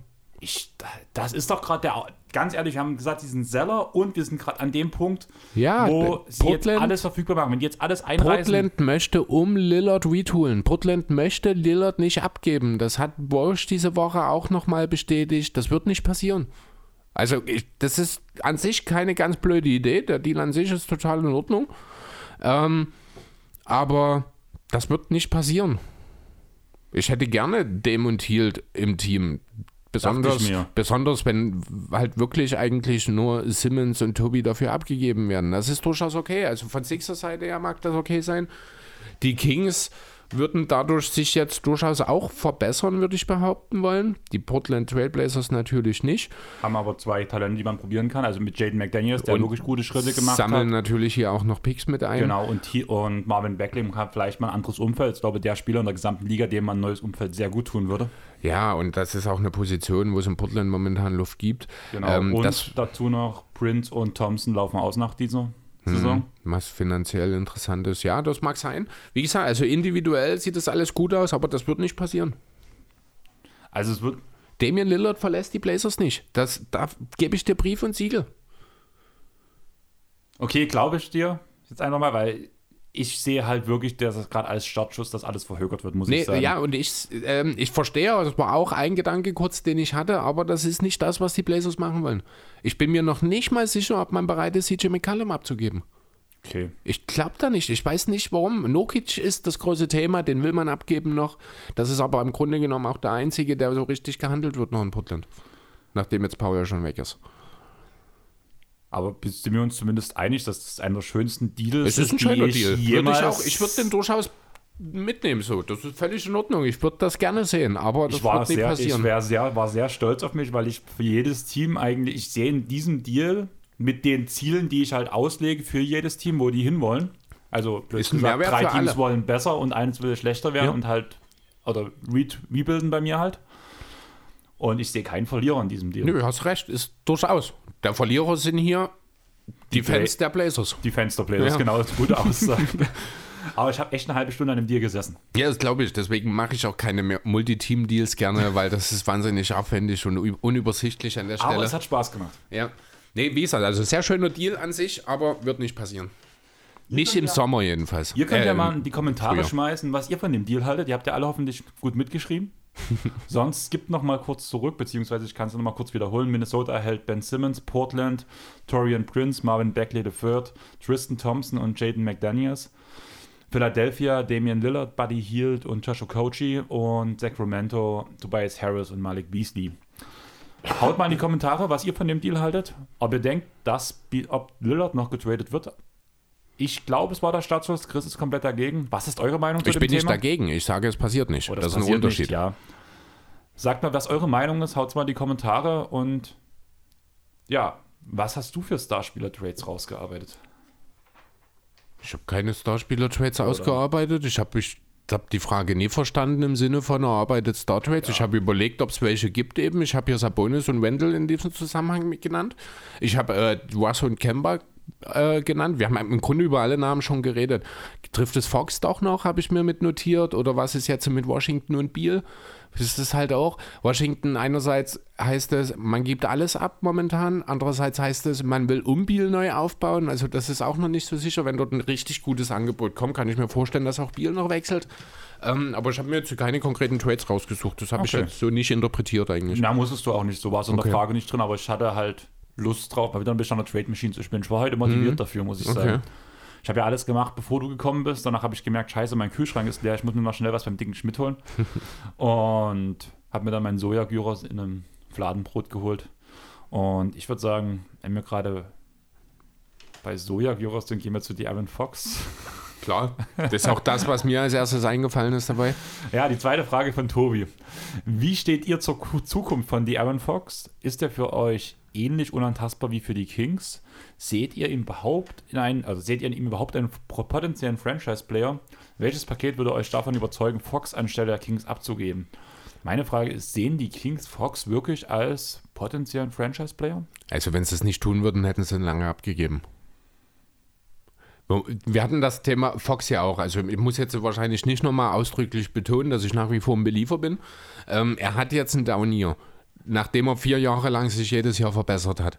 Man muss das nicht überbewerten. Die Kings sind in einer Konstellation, wo er sich gerade mit Halliburton und Mitchell im Backcourt so ein bisschen findet, wo der Frontcourt katastrophal aufgestellt ist. Also eigentlich nicht, aber irgendwie auch, also wo das Team auch einfach nicht zusammenpasst so richtig. Wo es auch charakterlich halt ein bisschen problematisch ist mit Namen wie Beckley und mit Heel, die ja schon für Unruhe gesorgt haben. Deswegen würde ich dieses Down hier an der Stelle, er ist erst 24, äh, würde ich nicht überbewerten. Deswegen, äh, ich bin nach wie vor ein Believer. Ich glaube, Darren Fox kann äh, ein Franchise-Player im richtigen Team sein. Ich glaube, er sollte es nicht sein, wenn er contenten will. Ich habe da stehen, dass er für mich kein Franchise-Player ist. Aber in einem Contender-Team, also das ist für mich halt immer, wenn ich halt von einem Franchise-Player rede, klar, du kannst ihn immer zu den Kings, äh, zu, zu den Kings stecken. Jeremy Grant ist ein genau. Franchise-Player, das ist ein ja, schönes Beispiel. Aber, aber ich sehe Fox höher als Grant, nur um das kurz klarzustellen. Ja, Deutlich mir, höher. Mir geht es halt darum, dass ich dann halt schon, wenn ich so eine Frage gestellt bekomme, immer bei einem Contender halt die, die Messlatte ansetze, mhm. sage ich mal so. Und da sehe ich ihn vielleicht als zweite, vielleicht sogar ja. eher als dritte Option. Ja, als zweite Option. Ich finde halt mit einem dominanten Big Man, wir kommen ja wieder nach Philly. Ich, das ist ja kein Zufall, dass ich seit Monaten sage, dass ich Darren Fox gerne in Philly sehen würde. Das ist nach wie vor der Fall. Der würde dort super reinpassen. Das Ding ist halt wirklich, dass halt Fox im absoluten Werttief momentan gerade ist.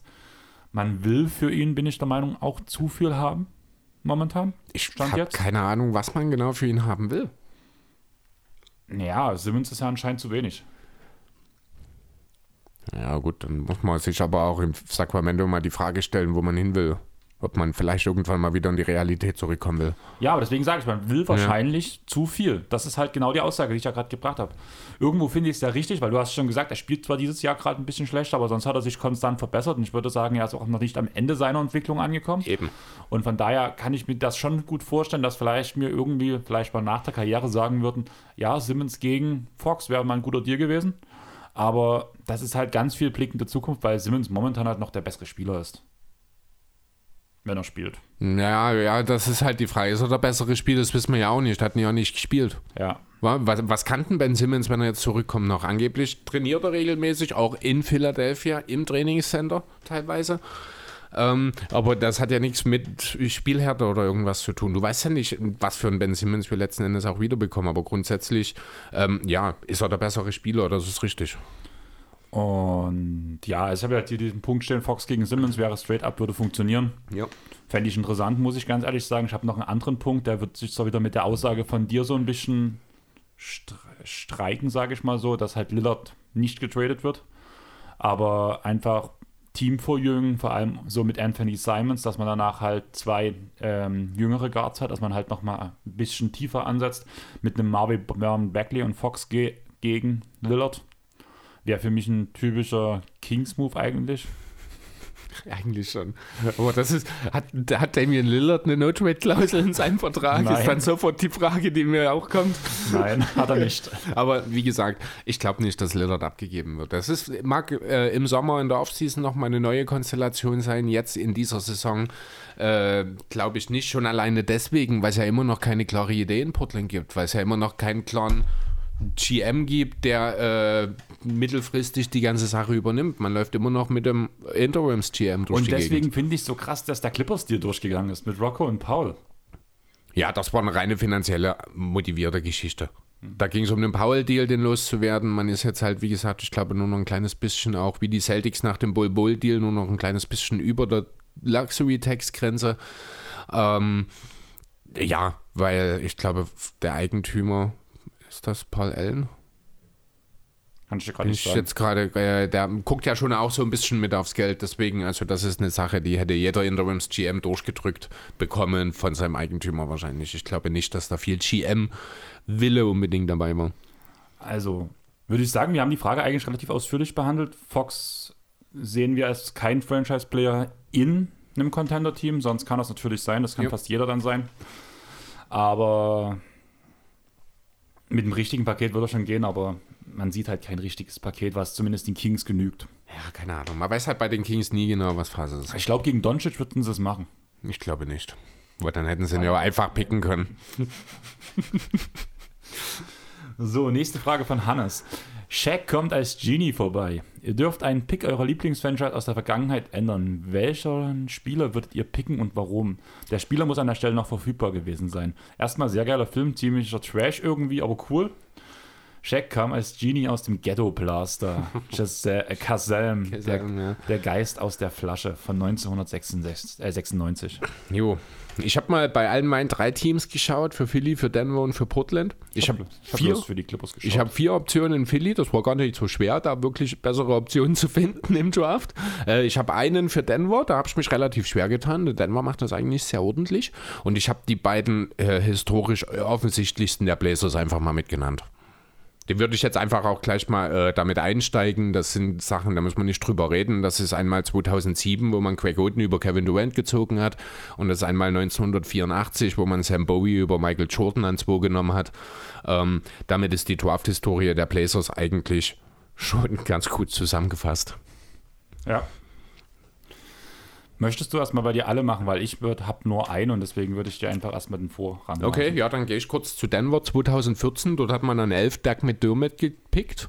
Das ist jetzt an sich kein schlechter Deal gewesen. Auch für jemanden, ja gut, an 11 vielleicht ein bisschen hoch jetzt perspektivisch für seine Karriere. Aber wenn man überlegt, dass ein Zach Levine an 13 verfügbar war, dass ein Bogdan Bogdanovic an 27 ging, Joe Harris an 33 und Spencer Dinwiddie und Jeremy Grant an 38 und 39, dann hätte es durchaus, gut, Grant ist dann später trotzdem mal noch gelandet in Denver zwar, aber ähm, dann hätte man sich schon besser was überlegen können als Doug McDermott, der halt nie mehr als ein Shooter und Rollenspieler war.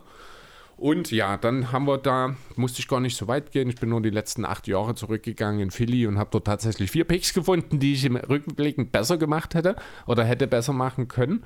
2013 Michael Carter Williams an 11. Da gab es einen Janis an 15, da gab es einen Schröder an 17, da gab es auch einen Tim Hardaway Jr. an 27. Das waren so die drei, die ich hätte definitiv über den MCW damals genommen, auch wenn er Rookie of the Year geworden ist. Einfach mit Blick auf die Karriere. Zwei Jahre später Jalil Okafor an 3.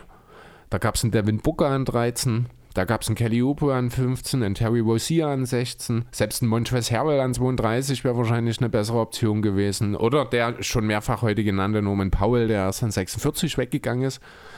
Ähm, ja, 2016, Ben Simmons. Wurde an 1 gezogen, spielerisch muss man nicht drüber reden, ist das total okay, aber ein Brandon Ingram würde auch gut aussehen in dem Team. Ein Jalen Brown, die sind an 2 und an 3 gegangen. Oder eben die beiden Murrays, die an 7 und 29 auch in demselben Jahrgang weggegangen sind. Ja. Jo. Und dann haben wir noch den letzten, 2017, Markel Fultz. Dort hat man ja extra mit den Celtics noch sich hochgetradet, um eben Fultz an 1 zu ziehen. Dort gab es Lonzo an 2, dort gab es Tatum an 3, dort gab es den gerade genannten Fox an 5 oder Donovan Mitchell an 13. Also drafttechnisch hat Philly doch einige dumme Sachen gemacht. Fairerweise muss man auch sagen, ein Embiid ist da, ein Maxi ist gezogen worden. Ähm, also man kann auch sehr, sehr gut picken an der Stelle. Und Tybull natürlich auch genannt an der Stelle. Ja. Ähm, ich bin bis 2000, ich habe einen bloß rausgesucht, weil hier stand ja, ein Pick sollen wir ändern. Ja, das ist mir zu. Äh, welchen von den vieren würdest du dann jetzt nehmen, die ich gerade bei den Sixers genannt habe? Wahrscheinlich den Janus-Pick. Das ist MCW gewesen, ja, das macht durchaus Sinn. Hm. Ich bin nach 2010 zurückgereist. Da hat man sich nämlich an Position 7 königliches Blut ins Team geholt mit Alpha Ruk Amino. An, wa- was? Sieben? Und 7. Wow, das ist schon ein ganz schöner Reach. Und an Position 10 wurde ein gewisser Paul George nach Indiana geschickt. Da spielt zwar jetzt bei den Clippers, aber hätte man ihn Das hätte man eher haben können, hätte ne? man eher haben können, vor allem in der Kombination mit Blake Griffin und Chris Paul irgendwann. Hätte was. Wo auch noch ein Eric Bledsoe rumgesprungen ist, ein Mo Williams, ein Eric Gordon und ein DeAndre Jordan. Also, die also ein Chris Gordon Paul und ein Eric Gordon sind nie die sind zusammen. nie zusammen, ja. aber also Chris Paul kam ja, also das ist so dieses Aber, High-Ding, hm. aber so im Verlauf der Karriere, also 2010 war Gordon ja noch bei den Clippers. ja, stimmt. Also Nee, ja, dieser- auch sehr, sehr, sehr naheliegend auf jeden Fall. Aber ganz ehrlich, mit Blake, mit PG und Chris Paul und dem DeAndre Jordan zu dem damaligen Basketball auch noch gespielt wurde, die Chip wäre so gut wie sicher gewesen, wenn man überlegt, dass so zu dem Zeitpunkt auch noch JJ Reddick rumgesprungen ist. Wäre schon ein sehr beeindruckendes Team gewesen, ne? Mhm. Ja, deswegen ist es der Draft, da weiß man nie so richtig vorher, was man bekommt, ne? Genau. Nächste Frage. Mhm. Da kommen wir zur Highlight-Frage von allen, würde ich sagen. Ich wollte sie in die Mitte reinbringen. Nee, ich will auch die am Ende machen. Oh. Die, die ist von Tobi sogar mit zum Abschluss definiert worden. Die kannst du doch jetzt nicht ans, Ja, nee, in die das- Mitte stecken. noch- Aber wir, das, der Pott geht ewig lange und danach bekommen das manche nicht mit. Vielleicht, weil sie nicht bis zum Dann Ende haben sie hören. Pech gehabt. Wir haben eine super coole Frage von Tobi, die werden wir am Ende behandeln. Ihr müsst leider dranbleiben. No. Ich frage mich, warum ich mir am Anfang Gedanken drüber mache, wie ich, Ich, das alles aufbaue. ich frage mich, wann du endlich lernst, die Dinge zu lesen, wie sie da sind. Nein, das war ein Absatz. Der, diese Fragestellung hatte danach zwei, drei Leerzeichen dazwischen, weshalb ich das als weshalb ich bloß diese Frage genommen habe. Oder diese Aussage, was wir machen sollen. Da waren Leerzeichen dazwischen. Also Enter-Tasten, sage ich mal so. Wilde, eher off-topic-Aufgabe zum Schluss. Von seinem Text zum Schluss, so kannst du es. Ansichtssache. Also Genau. für mich war das überhaupt keine Diskussion, das gehört ans Ende. Das ist eine viel zu coole Frage, als die mittendrin irgendwo versanden zu lassen. Dann haben wir einen guten Spoiler jetzt. Ja, genau. Dann von Andreas Kantor. Welcher Spieler hat euch bisher am meisten überrascht bzw. enttäuscht? Ja, müssen wir, ich glaube, als erstes erstmal den Mörder Wilson nennen, oder? Ähm, ich habe immer bloß einen genommen, weil am meisten enttäuscht, am meisten, meisten ja, überrascht. gut. Ja, am meisten sind wir relativ, das ist eine Gefühlssache. Ich kann früh um neun den Namen hinschreiben, der ist um zwei Stunden später nur noch auf Platz vier. Also ich habe einen ganz klaren Kandidaten, der mich diese Saison bis jetzt am meisten überrascht hat, muss ich sagen. Und das kannst du mich immer fragen. Und wenn ich danach so zehn Minuten drüber nachdenke, für wen ich mich jetzt entscheide, lande ich immer wieder bei einem Menschen. Diese Saison. Und das ist für mich Evan Mobley. Es gab seit Tim Duncan, Garnett, so in der Zeit, keinen einzigen Bigman, der sofort so eingeschlagen ist, der ein Team aus der Versenkung direkt in die Spitze des Ostens geführt hat. Klar, da ist das ganze Team ringsherum, aber Evan Mobley ist für mich so dieses, diese Lichtgestalt, wo ich, habe ich einfach nicht kommen sehen. Okay. Ja, ich habe die Cavs an sich als, Not, äh, als Notiz, genauso auch wie die Grizzlies im Westen quasi als Überraschung einfach dastehen. Mein erster Name, der mir eingefallen ist, war Desmond Bain. Ja, super Spieler, aber das Ding ist, von Bane hatte ich halt schon Erwartungen. Aber du kannst ja nicht erwarten, erwartet haben von ihm, dass er alle seine Statistiken nahezu verdoppelt. Nein, konnte ich nicht. Aber trotzdem ist für Mobley als Rookie Bigman, die prinzipiell schlecht in die Liga kommen, ist das für mich eine größere Überraschung. Weißt du, was ich meine? Ja, schon. Deswegen ist schon bei dem okay. Punkt am meisten Ja. überrascht. Deswegen, das ist halt für mich Mobley, weil ich halt ganz andere Sachen erwartet habe. Ich habe Mobley gesagt, in drei bis vier Jahren wird er in der höchste Riege der ähm, Offensivs, äh, der Center aufsteigen. Momentan sage ich, nächste Saison könnte das vielleicht sogar schon drin sein. Möglich. Ja, trotzdem finde ich dort aber das Thema der Rosen immer noch größer, weil ich glaube, es gab halt kein Signing, das im Sommer mehr zerrissen wurde als das und jetzt ist er mal weiter eine MVP-Kader, äh, Konversation für die Bulls an Platz 1, trotz jetzt doch auch einigen Verletzungsproblemen. Äh, ja, das, der darf dort einfach nicht untergehen an der Stelle. Ja, verstehe deinen Punkt schon. Und gebe ich dir grundsätzlich auch recht, wie gesagt, am meisten überrascht halt, deswegen für mich Ja. Evan. Deine größte Enttäuschung? Ja, ist Julius Randle. Ja, steht bei mir auch genauso da. Kemba Walker könnte man, habe ich noch hier daneben stehen. Da habe ich nicht so viel allgemein, erwartet. aber ja, aber schon mehr als das, was jetzt, weil, wie gesagt, im Sommer war das alles super. Ja, aber ähm, Julius Randle war letztes Jahr ein All-NBA-Player. Ja, wie gesagt, ich habe auch Ja. Wendell hier, das ist schon okay. Ich habe auch mit Dennis Schröder aufgeschrieben, der hat mich auch nicht wirklich überzeugt. Nicht konstant zumindest. Ne? Ja. Das ist auch eine Enttäuschung, weil man hat, also man könnte auch Schröder einfach sinnbildlich für die ganzen Celtics stehen. Die eine Enttäuschung sind in meinen Augen. Eine riesengroße Enttäuschung in dieser Saison. Ja, kann ich gut verstehen. Allerdings sind die Celtics ja auch gerade auf einem Weg wieder nach oben. Ja, aber also ich muss ganz ehrlich sagen, ich verstehe dieses Team nicht. Du hast äh, mit Schröder und Smart zwei sehr solide Passer. Du hast wahrscheinlich das beste Frontcourt-Passing-Duo der gesamten verdammten Liga-Geschichte mit Williams und Horford und die kriegen es trotzdem nicht auf die Reihe, mal eine vernünftige Offense auf die Reihe zu kriegen. Ich, ich verstehe das nicht, dieses Team. Ich bin mit jeder Woche bin ich mehr der Überzeugung, dass Brown und Tatum aufgelöst werden müssen. Ja, also sehe ich nicht so, aber ich weiß auch nicht, woran es liegt. Ich weiß auch nicht, was ich ändern will, aber ich würde Tatum und Brown nur für einen richtig krass guten Fit. Ja, natürlich, du gibst den Eintauschen nicht einfach her. Das ist richtig, muss dann auch der Fit passen, aber. Ich sehe halt keinen, also wo das irgendwie funktionieren könnte, muss ich sagen. Also da, Ja, ich, keine Ahnung. Ich glaube halt nicht, dass die Celtics nächstes Jahr besser aussehen werden momentan. Das ist, die Celtics müssen, da muss irgendwo grundsätzlich was verändert werden. Aber ich will auch nicht über die Celtics reden, um ehrlich zu sein. Ja, man muss ja wirklich sagen, man hat in Retooling ja auch angekündigt, dass das dieses Jahr sein wird. Und von daher, Ja, So ein aber Übergangsjahr man, sollte ja, aber das sein. man präsentiert sich ja selbst nicht so.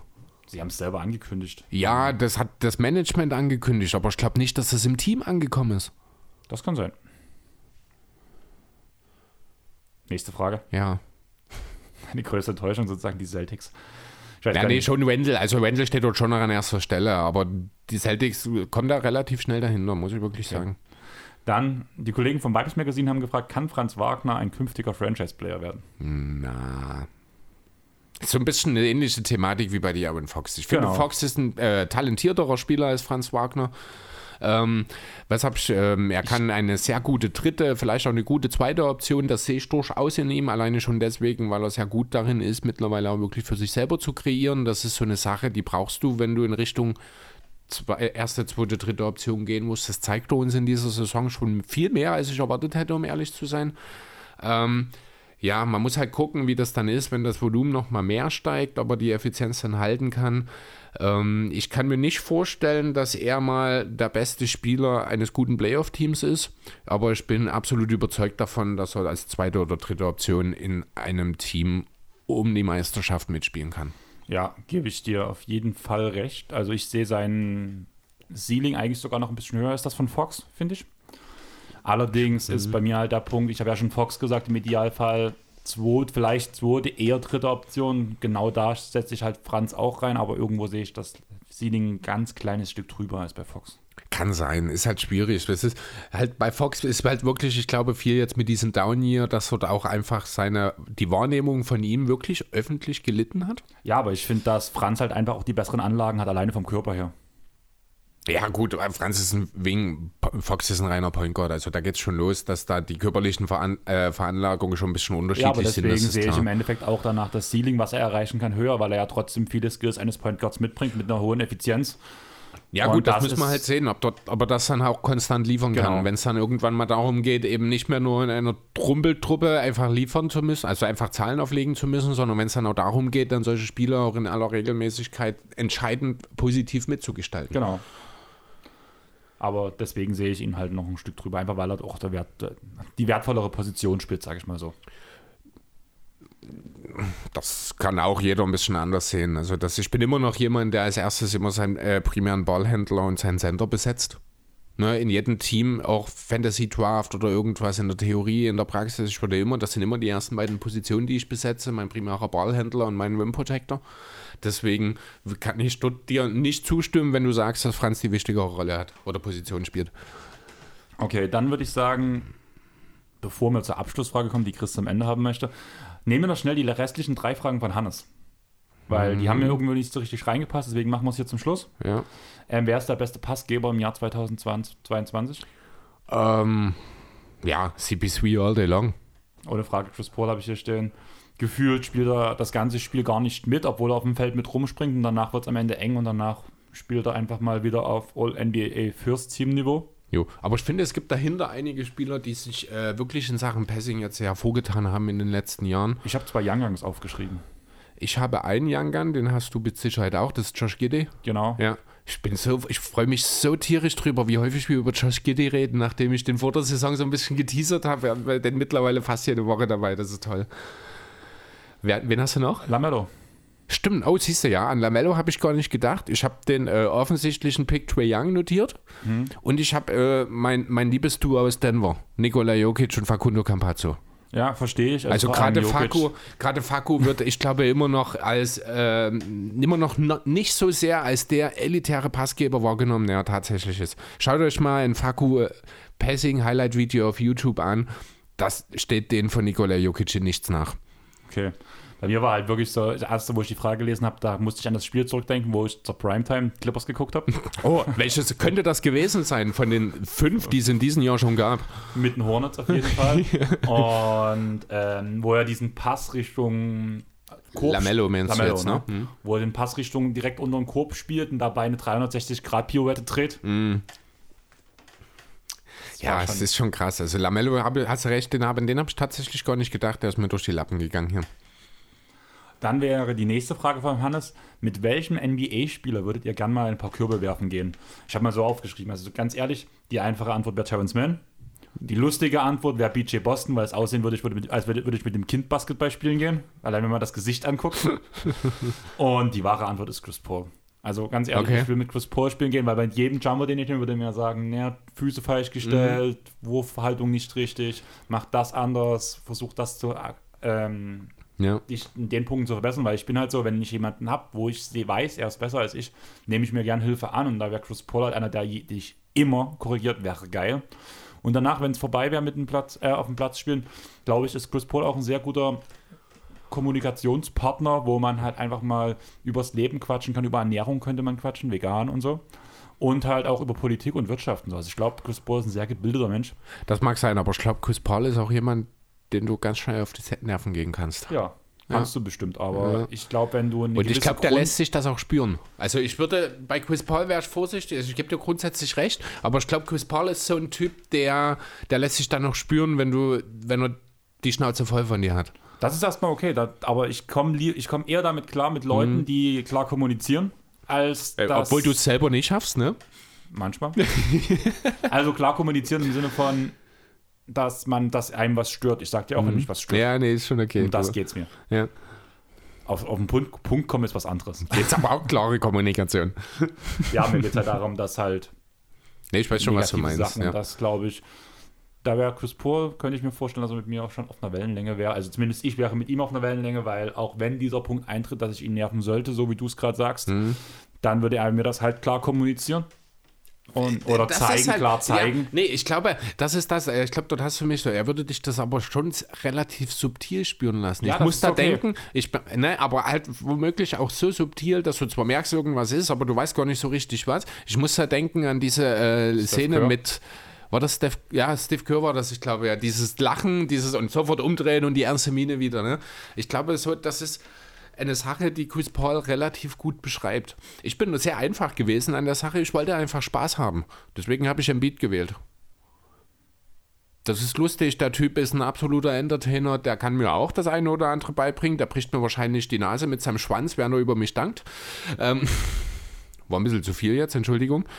Ähm, Siro, wenn du das hörst, bitte schneid's genauso raus und mach ein Reel draus. Ja, nee, aber das ist, Embiid ist einfach ist ein cooler Typ, der ist immer lustig. Der hat jetzt ja auch diese Woche wieder was gepostet. Da war natürlich die Welt, in, die Medienwelt wieder ein totaler Aufruhr. Er hat, kennst du die Charmin Toilettenpapierwerbung noch? Cha, cha, cha, Charmin. Gab es mal, ich weiß nicht, ob es die in Deutschland noch gibt, scheint in den USA relativ bekannte Toilettenpapiermarke zu sein. Und er hat halt einfach unkommentiert getwittert ein Bild von Charmin Ultrasoft. Man kann jetzt natürlich nach den ganzen Aussagen, die jetzt von Ben Simmons in den letzten Wochen wieder kamen oder Tagen wieder kamen, denken, dass das ein Schuss gegen ihn war. Ob dem so ist, weiß man natürlich nicht. Er hat ja nichts dazu gesagt, aber es hat natürlich wieder für sehr viel Unruhe gesorgt. Glaube ich. Habe ich auch gar nicht mitbekommen. Von daher kann die Unruhe gar nicht so groß gewesen sein. Ja, in Philly-Kreisen halt wahrscheinlich in erster Linie, ja. Genau. Ähm, die letzte Frage vor dem Ende. Wie sehen dieses Jahr eure stimmt, Traumfinals aus? Wer soll teilnehmen? Ähm, wer gewinnen? Und in wie vielen Spielen? Ja, Traumfinals, jetzt würde ich einfach mal den Bezug nehmen zu unserer allerersten Folge. Finde ich immer noch, wer Clippers gegen Sixers. Ist aber sehr unrealistisch in dieser Saison. Ähm, naja, es wären die Traumfinals, von daher kannst du den Für mich schon. Realismus ja schon. Nein, bei mir wären es Netz. Nee, also ja, die, ich habe auch, ich habe dann, also für mich wäre es möglich, weil wir darüber halt jetzt, weil es quasi seit zweieinhalb Jahren jetzt so ein bisschen bei uns im Dunstkreis mitschwingt, ähm, wäre es, aber dafür sind wahrscheinlich beide Teams nicht gut genug in dieser Saison, beide aufgrund von personellen Schwierigkeiten, auch wenn die Hintergründe andere sind. Ähm, deswegen bin ich einfach mit den beiden besten Teams ihrer jeweiligen Conference gegangen und dann habe ich die Suns und die Nets hier stehen. Also, wenn ich realistisch sein soll, was ich ja in der Frage äh, eigentlich nicht rauslese, wäre es bei mir Suns gegen Bucks. Einfach das Rematch. Und ich habe halt wirklich Clippers gegen Nets, weil ich die Nets nicht mag und danach gewinnen die Clippers in sechs Spielen, weil sie wahrscheinlich einen Heimvorteil aufgrund der Verletzungen nicht bekommen werden gegenüber den Nets. Und deswegen, Ach, ja gut, die Nets sind gerade auch dabei, sämtliche Heimvorteile abzugeben. ja, ne? ich weiß schon, aber trotzdem sind die Clippers halt immer ein ganzes Stück weiter hinten momentan noch. Ja. Und ich glaube nicht, dass das sich nochmal überschneiden würde, dadurch, dass wenn Paul George oder Kawhi oder beide, äh, wenn beide zurückkommen, wäre halt diese Traumvorstellung, die ja hier quasi gefordert wird. Und mit denen steht der Traum von den Finals halt auch und dann gegen die Nets, gegen ein Team, wo ich fast keinen Spieler leiden kann, außer Nicholas Claxton und Blake Griffin. Ist das eigentlich eine sehr schöne Sache und danach in sechs Spielen zu gewinnen, in der Krypto-Arena danach das letzte Spiel. Punkt. Ja, nee, ist nachvollziehbar. Wie gesagt, ich bin dann halt, ähm, ja, ein Traum wäre halt mit Philly, das ist einfach nie realistisch. Ich wollte es dann doch irgendwie realistischer sehen und dann sind das für mich die beiden besten Teams und alleine wenn du dir die Matchups anguckst, Harden und Irving gegen Booker und CP3, du hast die Andre Ayton und Miles Bridges, die sich gegen Kevin Durant aufreiben können. Äh, du hast von der Bank Patty Mills gegen Cameron Payne quasi. Das ist, da ist so viel Elektrizität drin ähm, und so eine Serie muss dann natürlich auch über sieben Spiele gehen. Ja. Dann, letzte Frage. Deine Sind wir jetzt wirklich bei der ja, letzten? Wir sind jetzt wirklich bei der letzten Ich habe Frage. gedacht, gedacht, es dauert länger, um ehrlich zu sein. Ja, ich auch, aber ich bin gar nicht so unzufrieden, weil ich glaube, über das Thema werden wir jetzt noch ein bisschen ausführlicher Ja, reden. das wird noch ein paar Minuten Vor nehmen. allem, weil du ja mal völlig ich konnte übertrieben mich hast. nicht zusammenreißen. Also, Also ganz ehrlich- Shoutout, ganz kurz, Shoutout an Tobi, ist die geilste Frage, die wir je gestellt gekriegt haben, finde ich. Ähm, Auch wenn Chris sich nicht in deine Vorgaben gehalten hat. ja, weil ich nicht kann, weil ich kann ja keine Spieler auswählen oder Leute auswählen, die ich nicht kenne. Also am schlimmsten finde ich es immer noch, dass du Kingdom Hearts rausgenommen hast. Ich kenne kein Kingdom, Kingdom, Hearts ist Hearts. Disney. Na und? Du kennst doch Disney-Charakter. Kingdom Hearts ist Ich- Disney. Ja, ich habe nie mit, ich habe in meinem Leben, ist, ist das das, was ihr hier mal gezockt habt, wo ich mal mit dabei war, mit Sandro und Franny und war das die Kami dabei? War das Kingdom Hearts?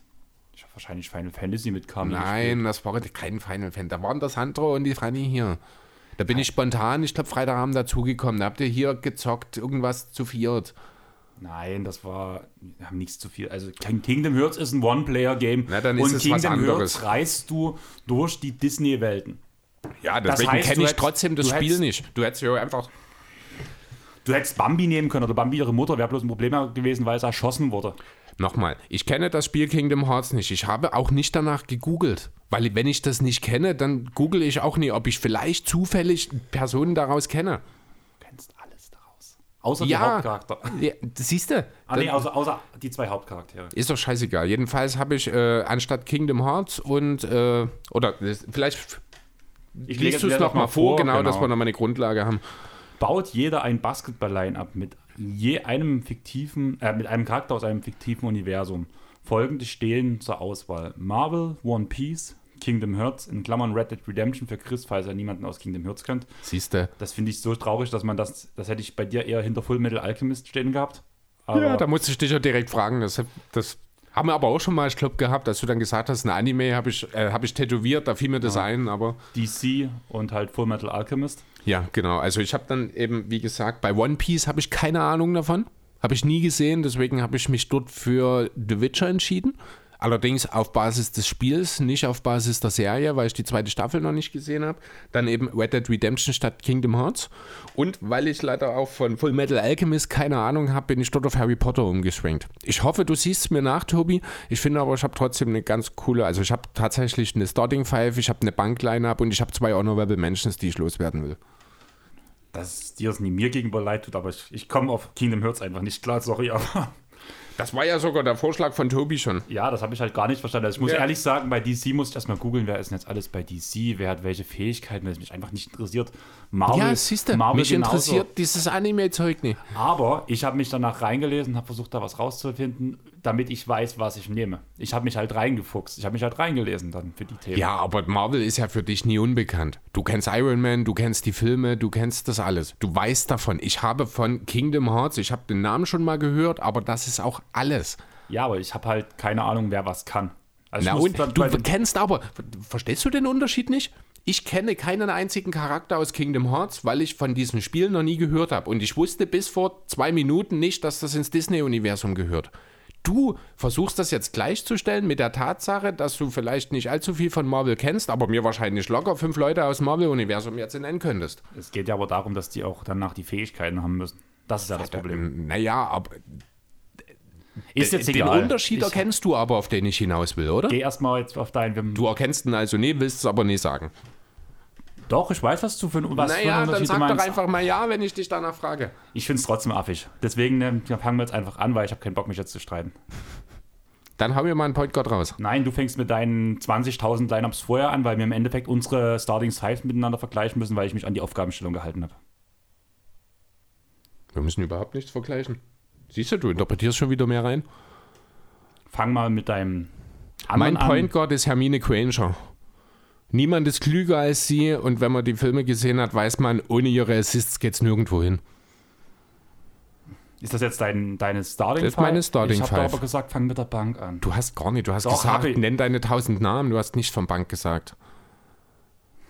Fang mal mit deiner Bank an, mit deinen Honorable Mentions, dass wir danach am Ende bei dem starken Zeug rauskommen. Mein Point Guard ist Ciri aus Witcher. Super schnell und furchtlos, zierlich, aber wahnsinnig robust, extrem clever, überdreht aber manchmal, deswegen von der Bank. Was ist denn das eigentlich mit, also du spielst da bei Witcher 3 auch mit Siri. Mhm. Und was das Rollen bei Geralt ist, ist doch dieser Stoß, dieser, dieses wie, eine Art Teleportieren, so ein Ja, schneller genau. Stoß. Was ist das? Warum hat sie das? Was ist das? Das verstehe ich Das ist äh, aufgrund des alten Bluts, das sie hat. Die ist ja die, äh, die Welten, ah, wie nennen die das? Die kann ja zwischen den Ja. Welten gehen, weil die dieses alte Blut hat und das Genau. ist eine Fähigkeit dessen. Okay, gut. Das Weil hat mit ihrer das Abstammung zu tun. Habe ich mich die ganze Zeit gefragt. Ja, da gibt es das noch mehr später jetzt- im Spiel, da gibt es Okay. noch mehr Skills, die sie dann kriegt. Da konnten wir das wenigstens jetzt mal klären. Okay. Das war schon mal positiv. Okay, also willst du jetzt meine ganze Bankline Ja, ja, bis erstmal wir hören? danach beim Alles klar. Starting Lineups weil das habe ich halt auch gemacht, weil Okay. hier stand ja ein Basketball-Lineup sind für mich fünf Leute, deswegen würde ich danach meine besten fünf mit deinen besten fünf Okay. zumindest mal so gegenüberstellen. Alles wenn klar. du es schon nicht vergleichen möchtest. Jo, dann äh, mein Backup-Shooting Guard ist Lex Luthor. Sagt mir was. Das ist der Evil in Batman und Co. Superman. Ich glaube, zu Superman gehört er eigentlich. Da wurde in Batman vs. Superman von Jesse Eisenberg gespielt. Den bösen, den großen kenne den bösen. Namen, aus- egal. aber Ist halt, wir wieder bei dem Punkt DC, keine ja, Ahnung. ist halt der Brain im Hintergrund sozusagen, zieht unauffällig die Strippen, aber ist dann am Ende da, wenn es drauf ankommt, wenn es heikel wird. Auf der 3 habe ich Scott Lang, Ant-Man. Ich glaube nicht, dass ich allzu viel dazu sagen muss. Der kann einfach alles. Der kann groß spielen, der kann klein spielen. Äh, der kann sogar super groß spielen. Ähm, deswegen, ja, mein Swiss Army Ant sozusagen von der Bank. Auf der 4 habe ich Sadie Adler aus Red Dead Redemption 2. Weil die einfach verrückt ist.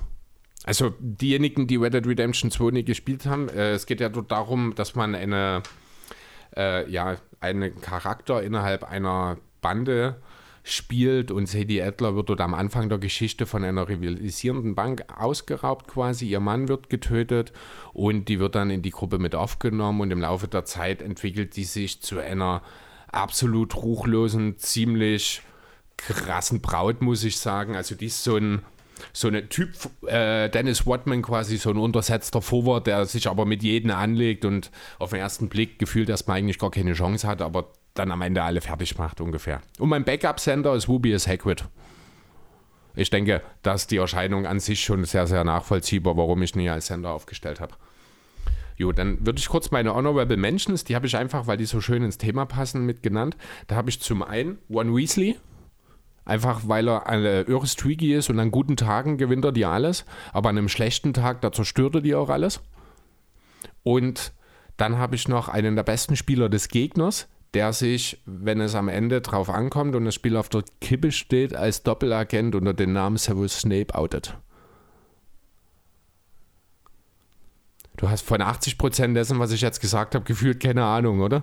Also ich Also deine Reaktion. halt, ich sehe es halt nicht so, also ich habe versucht, ähm, die, die Charakter, wenn wir jetzt eh sowieso, sowieso bei den Starterstellungen sind jetzt gleich, ähm, ich hätte, das hätte ich vielleicht früher sagen noch können, das war durch den kleinen Disput gerade auseinander, wie du vorgegangen bist, was du dir dabei gedacht hast und sowas, wenn du welchen Charakter ausgewählt hast, wie du deine Aufstellungen so aufeinander gesetzt hast, wie deine Spieler auch miteinander vielleicht auch funktionieren würden. Über solche Sachen habe ich mir halt zum Beispiel Gedanken gemacht. Und deswegen war halt für mich das irgendwie so, sie, weil sie die besten Assists spielt, so, weil sie mega schlau ist, das ist irgendwie so für mich so. Naja, was, wir haben von Schwierig. keiner einzigen Person davon, haben wir irgendwelche Ahnung von basketball- basketballerischen Fähigkeiten. Ja, gebe ich dir recht, aber ich glaube, du wirst verstehen, wenn du meine Starting Five siehst, wie ich vorgegangen bin, wie ich das jetzt auch gerade meine. Ich glaube, es lässt sich gerade sehr schwer Na dann erklären, vor fang allem, mal an. wenn die Sachen halt zusammenarbeiten. Ich habe auf dem Point Guard Barry Allen alias Flash. Der ist bei mir am Cut gescheitert. Den hatte ich zuerst hatte ich ihn als Starting Shooting Guard, mhm. ähm, habe mich dort dann aber noch für jemand anderen entschieden, wo ich doch denke, dass ich sehr gut das äh, erklären kann, warum. Okay. Weil bei mir ist halt der Punkt, ich habe Barry genommen, einfach ein schneller Typ, extrem beweglich, schlau, durchdacht, trifft halt eigentlich immer die, die richtigen Entscheidungen, außer wenn er mal überdreht. Ja, das war dann letzten Endes der Punkt, wo ich, ich hatte dann halt äh, bei DC schon andere drin in meiner Backup-Line-Up, sonst hätte es auch mein Backup-Point Guard werden können, mhm. aber dort stand dann halt Siri da, weil ich nur jemanden aus dem Mitchell-Universum brauchte. Mein Shooting Guard kommt aus One Piece und kam, glaube ich, bloß in zwei Folgen vor. Okay. Das ist Foxy Silberfuchs. Mhm. Das war damals so eine Filler-Folge in One Piece, wo die halt gegeneinander verschiedene Spiele gemacht haben. Diese komischen Pirate Games waren das, wo sie auch sowas wie Völkerball gegeneinander gespielt haben und halt so Haufen ganz viel dummen Kram. Und Foxy hat die Lahmfrucht gegessen und kann spezielle Leute oder spezielle ähm, ein spezielles Gebiet verlangsamen und in Zeitlupe laufen lassen. Das Sprich, ist natürlich hilfreich. Er kann 30 Sekunden lang geht dieser Zeit, diese Zeitlupe immer, weshalb das mit den 24 Sekunden extrem praktisch ist. Ja. Kann er alles verlangsamen, während Barry mit seiner Geschwindigkeit. ja, das ist nicht schlecht, das stimmt. Die Kombination, weißt du jetzt, warum ja. ich meine, miteinander kombiniert halt mhm. diese Fähigkeiten. Das, war halt, das waren halt meine Hintergrundgedanken. Allerdings sind beide in der Defense ja eher mäßig, außer dass halt Foxy alles in Zeitlupe laufen lässt, während die Shotclock halt unerbittlich runtertickt ja, also so. grundsätzlich hast du sowohl mit Barry Allen als auch mit dem überhaupt keine defensiven Probleme, weil einfach mal kein Mensch in der Lage sein wird, gegen Barry Allen zum Wurf hochzugehen. Brauche ich aber auch nicht, weil ich auf dem Small Forward. Jetzt darf ich meinen Shooting Guard erstmal nennen? Hast du jetzt deinen Point Guard überhaupt schon genannt? Den habe ich ja ganz am Anfang schon genannt. So, das war Hermine gut, Granger. Ja, okay, ja. Genau. Mein Shooting Guard ist Oliver Queen. Ja. Arrow. Ja, keiner trifft besser aus der Distanz. Ich denke, da sind wir uns einig. Also es wird niemanden bessern, der der Distanz besser trifft. Er ist eine absolute Führungspersönlichkeit. Er stellt sich immer vor seine Leute. Ist ein harter Defender. Ähm, ja, und lässt nie nach, setzt immer nach, geht immer noch drüber, auch über seine eigenen Grenzen. Das ist mein Chef hier an der Stelle sozusagen, mein Captain. Und ja, der musste für Barry Allen, also der hat Barry Allen letzten Endes verdrängt bei mir. Okay, dann mein Small Forward ist Jean Grey alias Phoenix aus Marvel. Oh, ja, sehr gut. Ähm, Telepathie kann den Gegner beeinflussen. Hm. Unter anderem halt auch zum Beispiel dein Arrow, deine Führungspersönlichkeit. Wenn er dann auf immer auf der anderen Seite steht, könnte das schon wieder interessant werden. Aber eigentlich, warum ich Jean genommen habe, sind ihre Telekinesen-Fähigkeiten, die einfach mal den Korb verschließen. Ja, hat was. Nicht schlecht. Manchmal Forward ist Triss Marigold. Wegen ihrer Zauberkünste? Ja, also Twist Marigold, äh, wie gesagt, ich habe es vorhin schon gesagt, basiert auf dem Spiel, also vielmehr basieren wirklich auf Witcher 3. Äh, die zweite Serie, Staffel habe ich noch nicht geschaut, weil ich glaube, dort ist Triss ja dann mit dabei. Hat aber keine gute Rolle, finde ich dort. Also okay. Also irgendwie finde ich sie sehr schwach dort. Hm. Ähm, ja, Fritz ist ein absolutes Badass-Girl, auch eine Fernkämpferin, die also entsprechend dann das, den Floor-Space sozusagen, ähm, da steckt viel mehr dahinter, als du denkst, wenn du die siehst, die kleine Zierliche im Film ja mit ihren feuerroten Haaren, äh, klein und niedlich, aber die hat Faustdick hinter den Ohren, die hat auch überhaupt keine Angst, sich mal in den Nahkampf zu schmeißen und wird mit ihren Two-Way-Fähigkeiten hier auch für den Teamerfolg beitragen. Ich habe mir dann gesagt, beim Power Forward, du brauchst Kraft, du brauchst Stärke. Da gehe ich ins Kingdom Hearts Universum und hole mir einfach mal Herkules ins Team. Den Halbgott, unmenschlich stark. Wer soll ihn aufhalten? Also da habe ich wirklich nicht viel mehr dastehen. Ja. Ich habe kurz über Sephiroth nachgedacht, weil er ja auch bei Kingdom Hearts vorkommt. Das ist ein Charakter aus Final Fantasy. Und der ja der absolute Badass und der stärkste Charakter aus Final Fantasy VII ist. Aber im Endeffekt habe ich mir gedacht, so seine Fähigkeiten könnten wir im Basketball, klar, er ist auch ein Fernkämpfer, kann mit Magie, also man könnte vom Prinzip her dieselbe Argumentation wie bei Triss gerade bringen, mhm. bloß halt noch auf eine wesentlich brutalere und abscheulichere Weise, weil Sephiroth einfach ein ganz schöner Penner ist. Okay. Aber ich habe mich im Endeffekt doch für die Guten entschieden, habe mich dann für Herkules entschieden, einfach weil niemand kann ihn im Post wegdrücken. Ja, das mag sein. Mein Sender könnte es vielleicht, aber erstmal sind wir noch bei meinem Power Forward. Da habe ich halt das Problem mit Red Dead Redemption 2. Ich habe halt 0815 Menschen, um es mal blöd zu sagen. Die haben keine Skills, äh, keine Superkräfte in dem Sinne. Trotzdem habe ich mich hier als Power Forward dann aus Red Dead Redemption 2 für Micah Bell entschieden. Das mag den einen oder anderen ein bisschen überraschen, denn Micah ist jetzt ja doch ein ganz schönes Arschloch. Ist am Ende auch derjenige, kann ich ja, ich glaube, Red Dead Redemption 2 ist alt genug, dass ich ein bisschen spoilern kann, oder? Mach einfach. Ja, Sonst er- könnt ihr kurz ausschalten. Ja, genau. Also Achtung, kleiner Red Dead Redemption Spoiler. Er ähm, ist ein Verräter, der dem Gegner und auch den eigenen Leuten aber so richtig unter die Haut geht, der den auf die Nerven geht, der äh, gern provoziert und auch mal so ein bisschen linke Geschichten mit anbringt.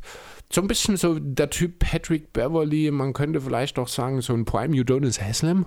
Wo du gerade Patrick Beverly gesagt hast, habe ich auch hier bei Foxy Silverfuchs stehen, so ein richtiges Arschloch, weil Ja, er genau. versucht immer zu betrügen. Ja, ja, genau. Ja, und das ist genau deswegen habe ich mich für Micah Bell entschieden, den ich in der Story von Red Dead Redemption am liebsten in den Knast, bevor er seine erste Nebenmission oder Hauptmission hat, äh, am liebsten versauern lassen würde, was aber leider nicht geht, weil ich dann in der Story nicht weiterkomme. Aber ja, deswegen Micah Bell hier auf meiner 4. Auf meiner 5 ist mein Fullmetal Alchemist Charakter Envy. Wenn du jetzt Envy gucken würdest, würdest du einen relativ schmächtigen Typen finden. Okay. Vielleicht auch einen hässlichen Wurm, kannst du auch manchmal sagen. Also einen hässlichen Wurm, nicht als Typ, sondern wirklich einen hässlichen Wurm. Weil er irgendwann dazu kommt. Das Problem an Envy ist, das ist der erste Homunculi, der von Ed und Al, seinem Vater, erschaffen wurde. Ich weiß nicht, ob du weißt, was ein Homunculi ist. Ich nicht so Ein richtig. künstlich erschaffener Mensch. Okay. Und das ist Envy. Und die Fähigkeit, die Envy zusätzlich hat, ist, dass er sich in alles und jeden verwandeln kann und wenn er sich in jemanden verwandelt, auch die Fähigkeiten übernimmt. Sprich, egal wen du aufs Feld stellst, Envy kann gegen ihn ankommen, weil er einfach ihn Okay. ersetzt. Sein größtes Problem ist, dass er relativ, dass er, das heißt relativ schnell, also die haben gefühlt 20 Folgen gebraucht, um Envy irgendwann mal aus der Reserve zu locken. Aber er hat, das ist der einzige Grund, warum er irgendwann mal verloren hat, weil er auf eine Falle reingefallen ist. Ja, dann habe ich schon mit Mike Bell genau den richtigen Spieler gegen ihn. Das passt mir auch ganz gut. Dann kann ich nämlich Kurs-Matchups gegen die spielen und mit Bruce Banner entsprechend gegen Herkules verteidigen. Gegen Herkules verteidigen. Mit Hulk sozusagen. Das wird ein sehr interessantes war aber- Matchup. Der war aber nicht in einer Starting Five, sonst könnte ich, hätte ich auch noch ein bisschen was. Wer war nicht in deiner Starting Bruce Five? Banner? Das ist mein Center. Ach so, du hast. Gut. Also Deswegen ja Cross-Matchups, genau. Ja, ich gut. würde quasi meine 4 und 5 einfach defensiv austauschen, sodass Maika entsprechend hier gegen Envy kämpft. Damit ist die Fähigkeit dort auch ein Stück weit eingeschränkt und ich kann dann mit Hulk gegen Herkules. Und ich glaube, da habe ich bessere Chancen als mit Maika. Das Problem ist halt, dass Envy halt sich selbst auch zu einem Schatten machen kann. Sprich, da kommt auch einfach mal ganz schnell aus jeder Situation raus. Ja, aber offenbar ist er ja auch so ein bisschen reizbar. Also bei es- Maika natürlich auch sehr gut aufgehoben. Reizbar also wirklich. Ja, Aber also dann perfekt. Also dann würde ich meinen Power Forward und meinen Sender einfach im Cross-Matchup gegen dich stellen. Dann hätte ich zumindest dort erstmal einen guten Matchplan. also ich kann halt Maika schlecht einschätzen dort bei dem Punkt, aber Envy ist halt einfach so brutal und so schnell. Also ich glaube, bloß weil man ihn. Also Maika, wenn Maika, Maika verletzt mit Worten. Maika sticht mit Worten zu. Maika macht Envy völlig rasend, bis er die Fassung verliert. Und danach sie umbringt und danach vom Feld fliegt. Und sich selbst, ja, wie auch immer, genau. Flaken 2, Ejection, irgendwie so. Das kriegt Maika wahrscheinlich mit jedem Einzelnen von deinen hin. Ähm, Foxy hat auch ein kleines Temperamentproblem. Okay. Der Silberfuchs. Barry ist eigentlich relativ entspannt. Gene Grey würde eigentlich danach. Ja, ist. Da badass, kommt alles halt die. Frage, welche Jean Grey? Ist es wirklich Jean Die- oder die ist es Phoenix? Ja, das ist diese aus. der- Nee, nee, ich, also wo ich, weiß, wen halt- du meinst, ne? aber wenn, weil wenn wir von Phoenix reden wiederum, dann ist das ja auch nochmal eine andere Geschichte, weil die ja als Phoenix doch auch, ich sag mal, ein bisschen erhaben daherkommt, sich für was Besseres hält und dort dann vielleicht das auch nochmal, würde ich nicht unbedingt, auch wenn sie stärker ist an sich, aber ich würde dann doch eher wirklich mit Grey gehen als mit Phoenix. Ja, weil sie durchdachter ist. Ja, genau, richtig. Ja, das sind unsere Aufstellungen. Also ich würde meine nochmal kurz wiederholen, danach kannst du deine wiederholen Mhm. nochmal. Barry Allen auf dem Point Guard halt aus Flash. Foxy, der Silberfuchs aus One Piece. Jane, Jean Grey aus Marvel. Hercules aus Kingdom Hearts und Envy aus Full Metal Alchemist. Vor allem Envy hat mich gefreut, muss ich sagen. Ich mag den. Okay. Ja, äh, Hermine Granger von Harry Potter, Oliver Queen aus dem DCU, Triss Merigold vom Witcher auf der 3, Micah Bell und Pu äh, von Red Dead Redemption und Hulk, beziehungsweise Bruce Banner, eben mein Freund Kurt dann. Aber ich möchte an der Stelle nochmal auf meinen alles entscheidende Honorable Menschen hinweisen. Ich habe Severus Snape. Du verlierst im Laufe des Spiels einen deinen wichtigsten Leute an mich am Ende. Das wäre Envy. Das ist mir egal welcher. das Ding ist, für die Voraussetzungen, die du hattest, hast du es verdammt gut gemacht. Du auch, danke. Also ich, wie gesagt, war eine echt coole äh, Frage. Auch nochmal Shoutout an Tobi dafür. Ich hätte, wie gesagt, ohne weiteres auch eine DC Starting Five, eine Marvel Starting Five und für alle anderen eine mache. Ich war auch schon mittendrin, bis ich gemerkt habe, das muss ich ja eigentlich gar nicht. Genau. Im Endeffekt, wenn man zumindest unsere Starting Fives gegeneinander stellen würde, würde ich schon sagen, dass meine gewinnen würden. Allerdings auch bloß, weil du halt teilweise normale Menschen, beziehungsweise muss man ja ehrlich sagen, kommen halt Hexen auch nicht an Halbgötter ran.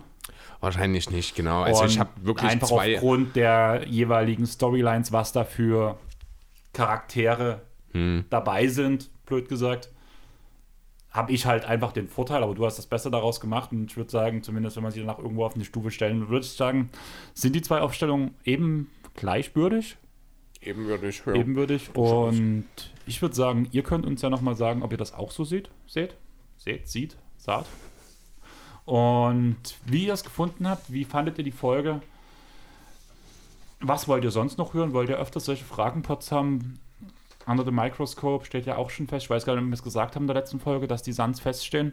Haben wir. wir haben auch drüber gelacht, dass wir das erste Mal ein Team haben, mit dem wir beide leben können, das uns beiden gefällt, obwohl es das erste Mal fremdbestimmt ist. Ähm, was ich, was wir in der Folge komplett vergessen haben, weil ein Team, was dir eigentlich auch sehr gut gefallen hat, was wir auch schon hatten, was unsere allererste Under the Microscope Folge war, waren die New York Knicks.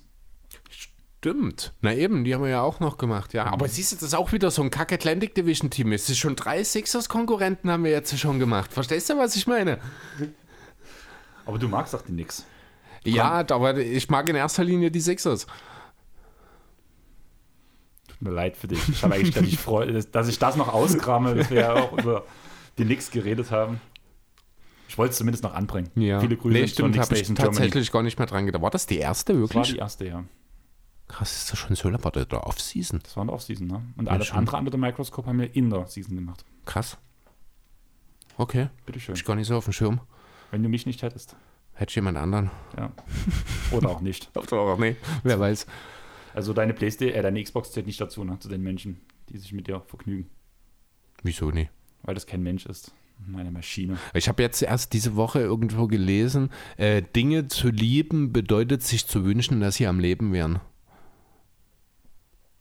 Passt jetzt gerade rein, als Zitat habe ich die Woche gelesen, weil du gerade von der Xbox redest. Danke fürs Zuhören, Leute. Ja, das war mein Ähm, kultureller Beitrag der Woche. Wie gesagt, nächste Woche gibt es einen entspannten NBA-Talk mit Tim und Tobi von Auf ein Court. Ihr könnt den schon mal Folgen drücken, weil wir machen, wie gesagt, den Instagram-Crossover. Sprich, ich werde an dem Wochenende über ihren Kanal Zeug posten, vielleicht auch dumme Stories erzählen und so weiter und so fort. Sie werden von unserem Kanal dasselbe machen. Und im Pod mit den Jungs werden wir über die Oster-Reservisten und über die Trading Deadline reden und falls es natürlich noch andere wichtige Informationen gibt, die noch auch noch besprechen. Genau, du wirst das machen, ich werde da nächste Woche nie dabei sein. Genau. Wie gesagt, im Laufe der Woche, ich schätze Dienstag, werden wir noch den Post raushauen wegen den Fa Fragen, die ihr Fabo stellen wollt. Die Aufnahme wird dann noch am Donnerstag rauskommen und am dritten Mittwoch wieder. Nee, Erscheinen. am Donnerstag aufgenommen, genau. Und ich glaube, der 16. es ist relativ früh, weil die Konstellation so ist. Ich glaube, am 16. Februar ist der dritte Mittwoch schon. Genau. Ist dann auch gar nicht mehr so lange hin. Genau. Und dann habt ihr die nächste Titans-Folge dann auf dem Ohren. Wenn ihr da Fragen habt, lasst es uns wissen. Ähm, folgt uns auf Instagram, Twitter, Facebook und so weiter. Lasst Bewertungen bei Apple Podcasts und Spotify da. Folgt uns auf den Plattformen, empfehlt uns bitte weiter. Und wie gesagt, wenn ihr irgendwelche Fragen habt, wenn ihr irgendwas wissen wollt, wenn ihr Kritik oder Lob habt, schreibt uns gern an, gebt uns Feedback, haut in die Kommentare, wer hat die besseren Aufstellungen gehabt, sei es in dem Fantasy-Teil, sei es bei den Trades, was ich erzählt habe und so weiter und so fort. Und ich würde sagen, wir haben es geschafft für das Wochenende und wir sind raus. Tschaußen. Ciao.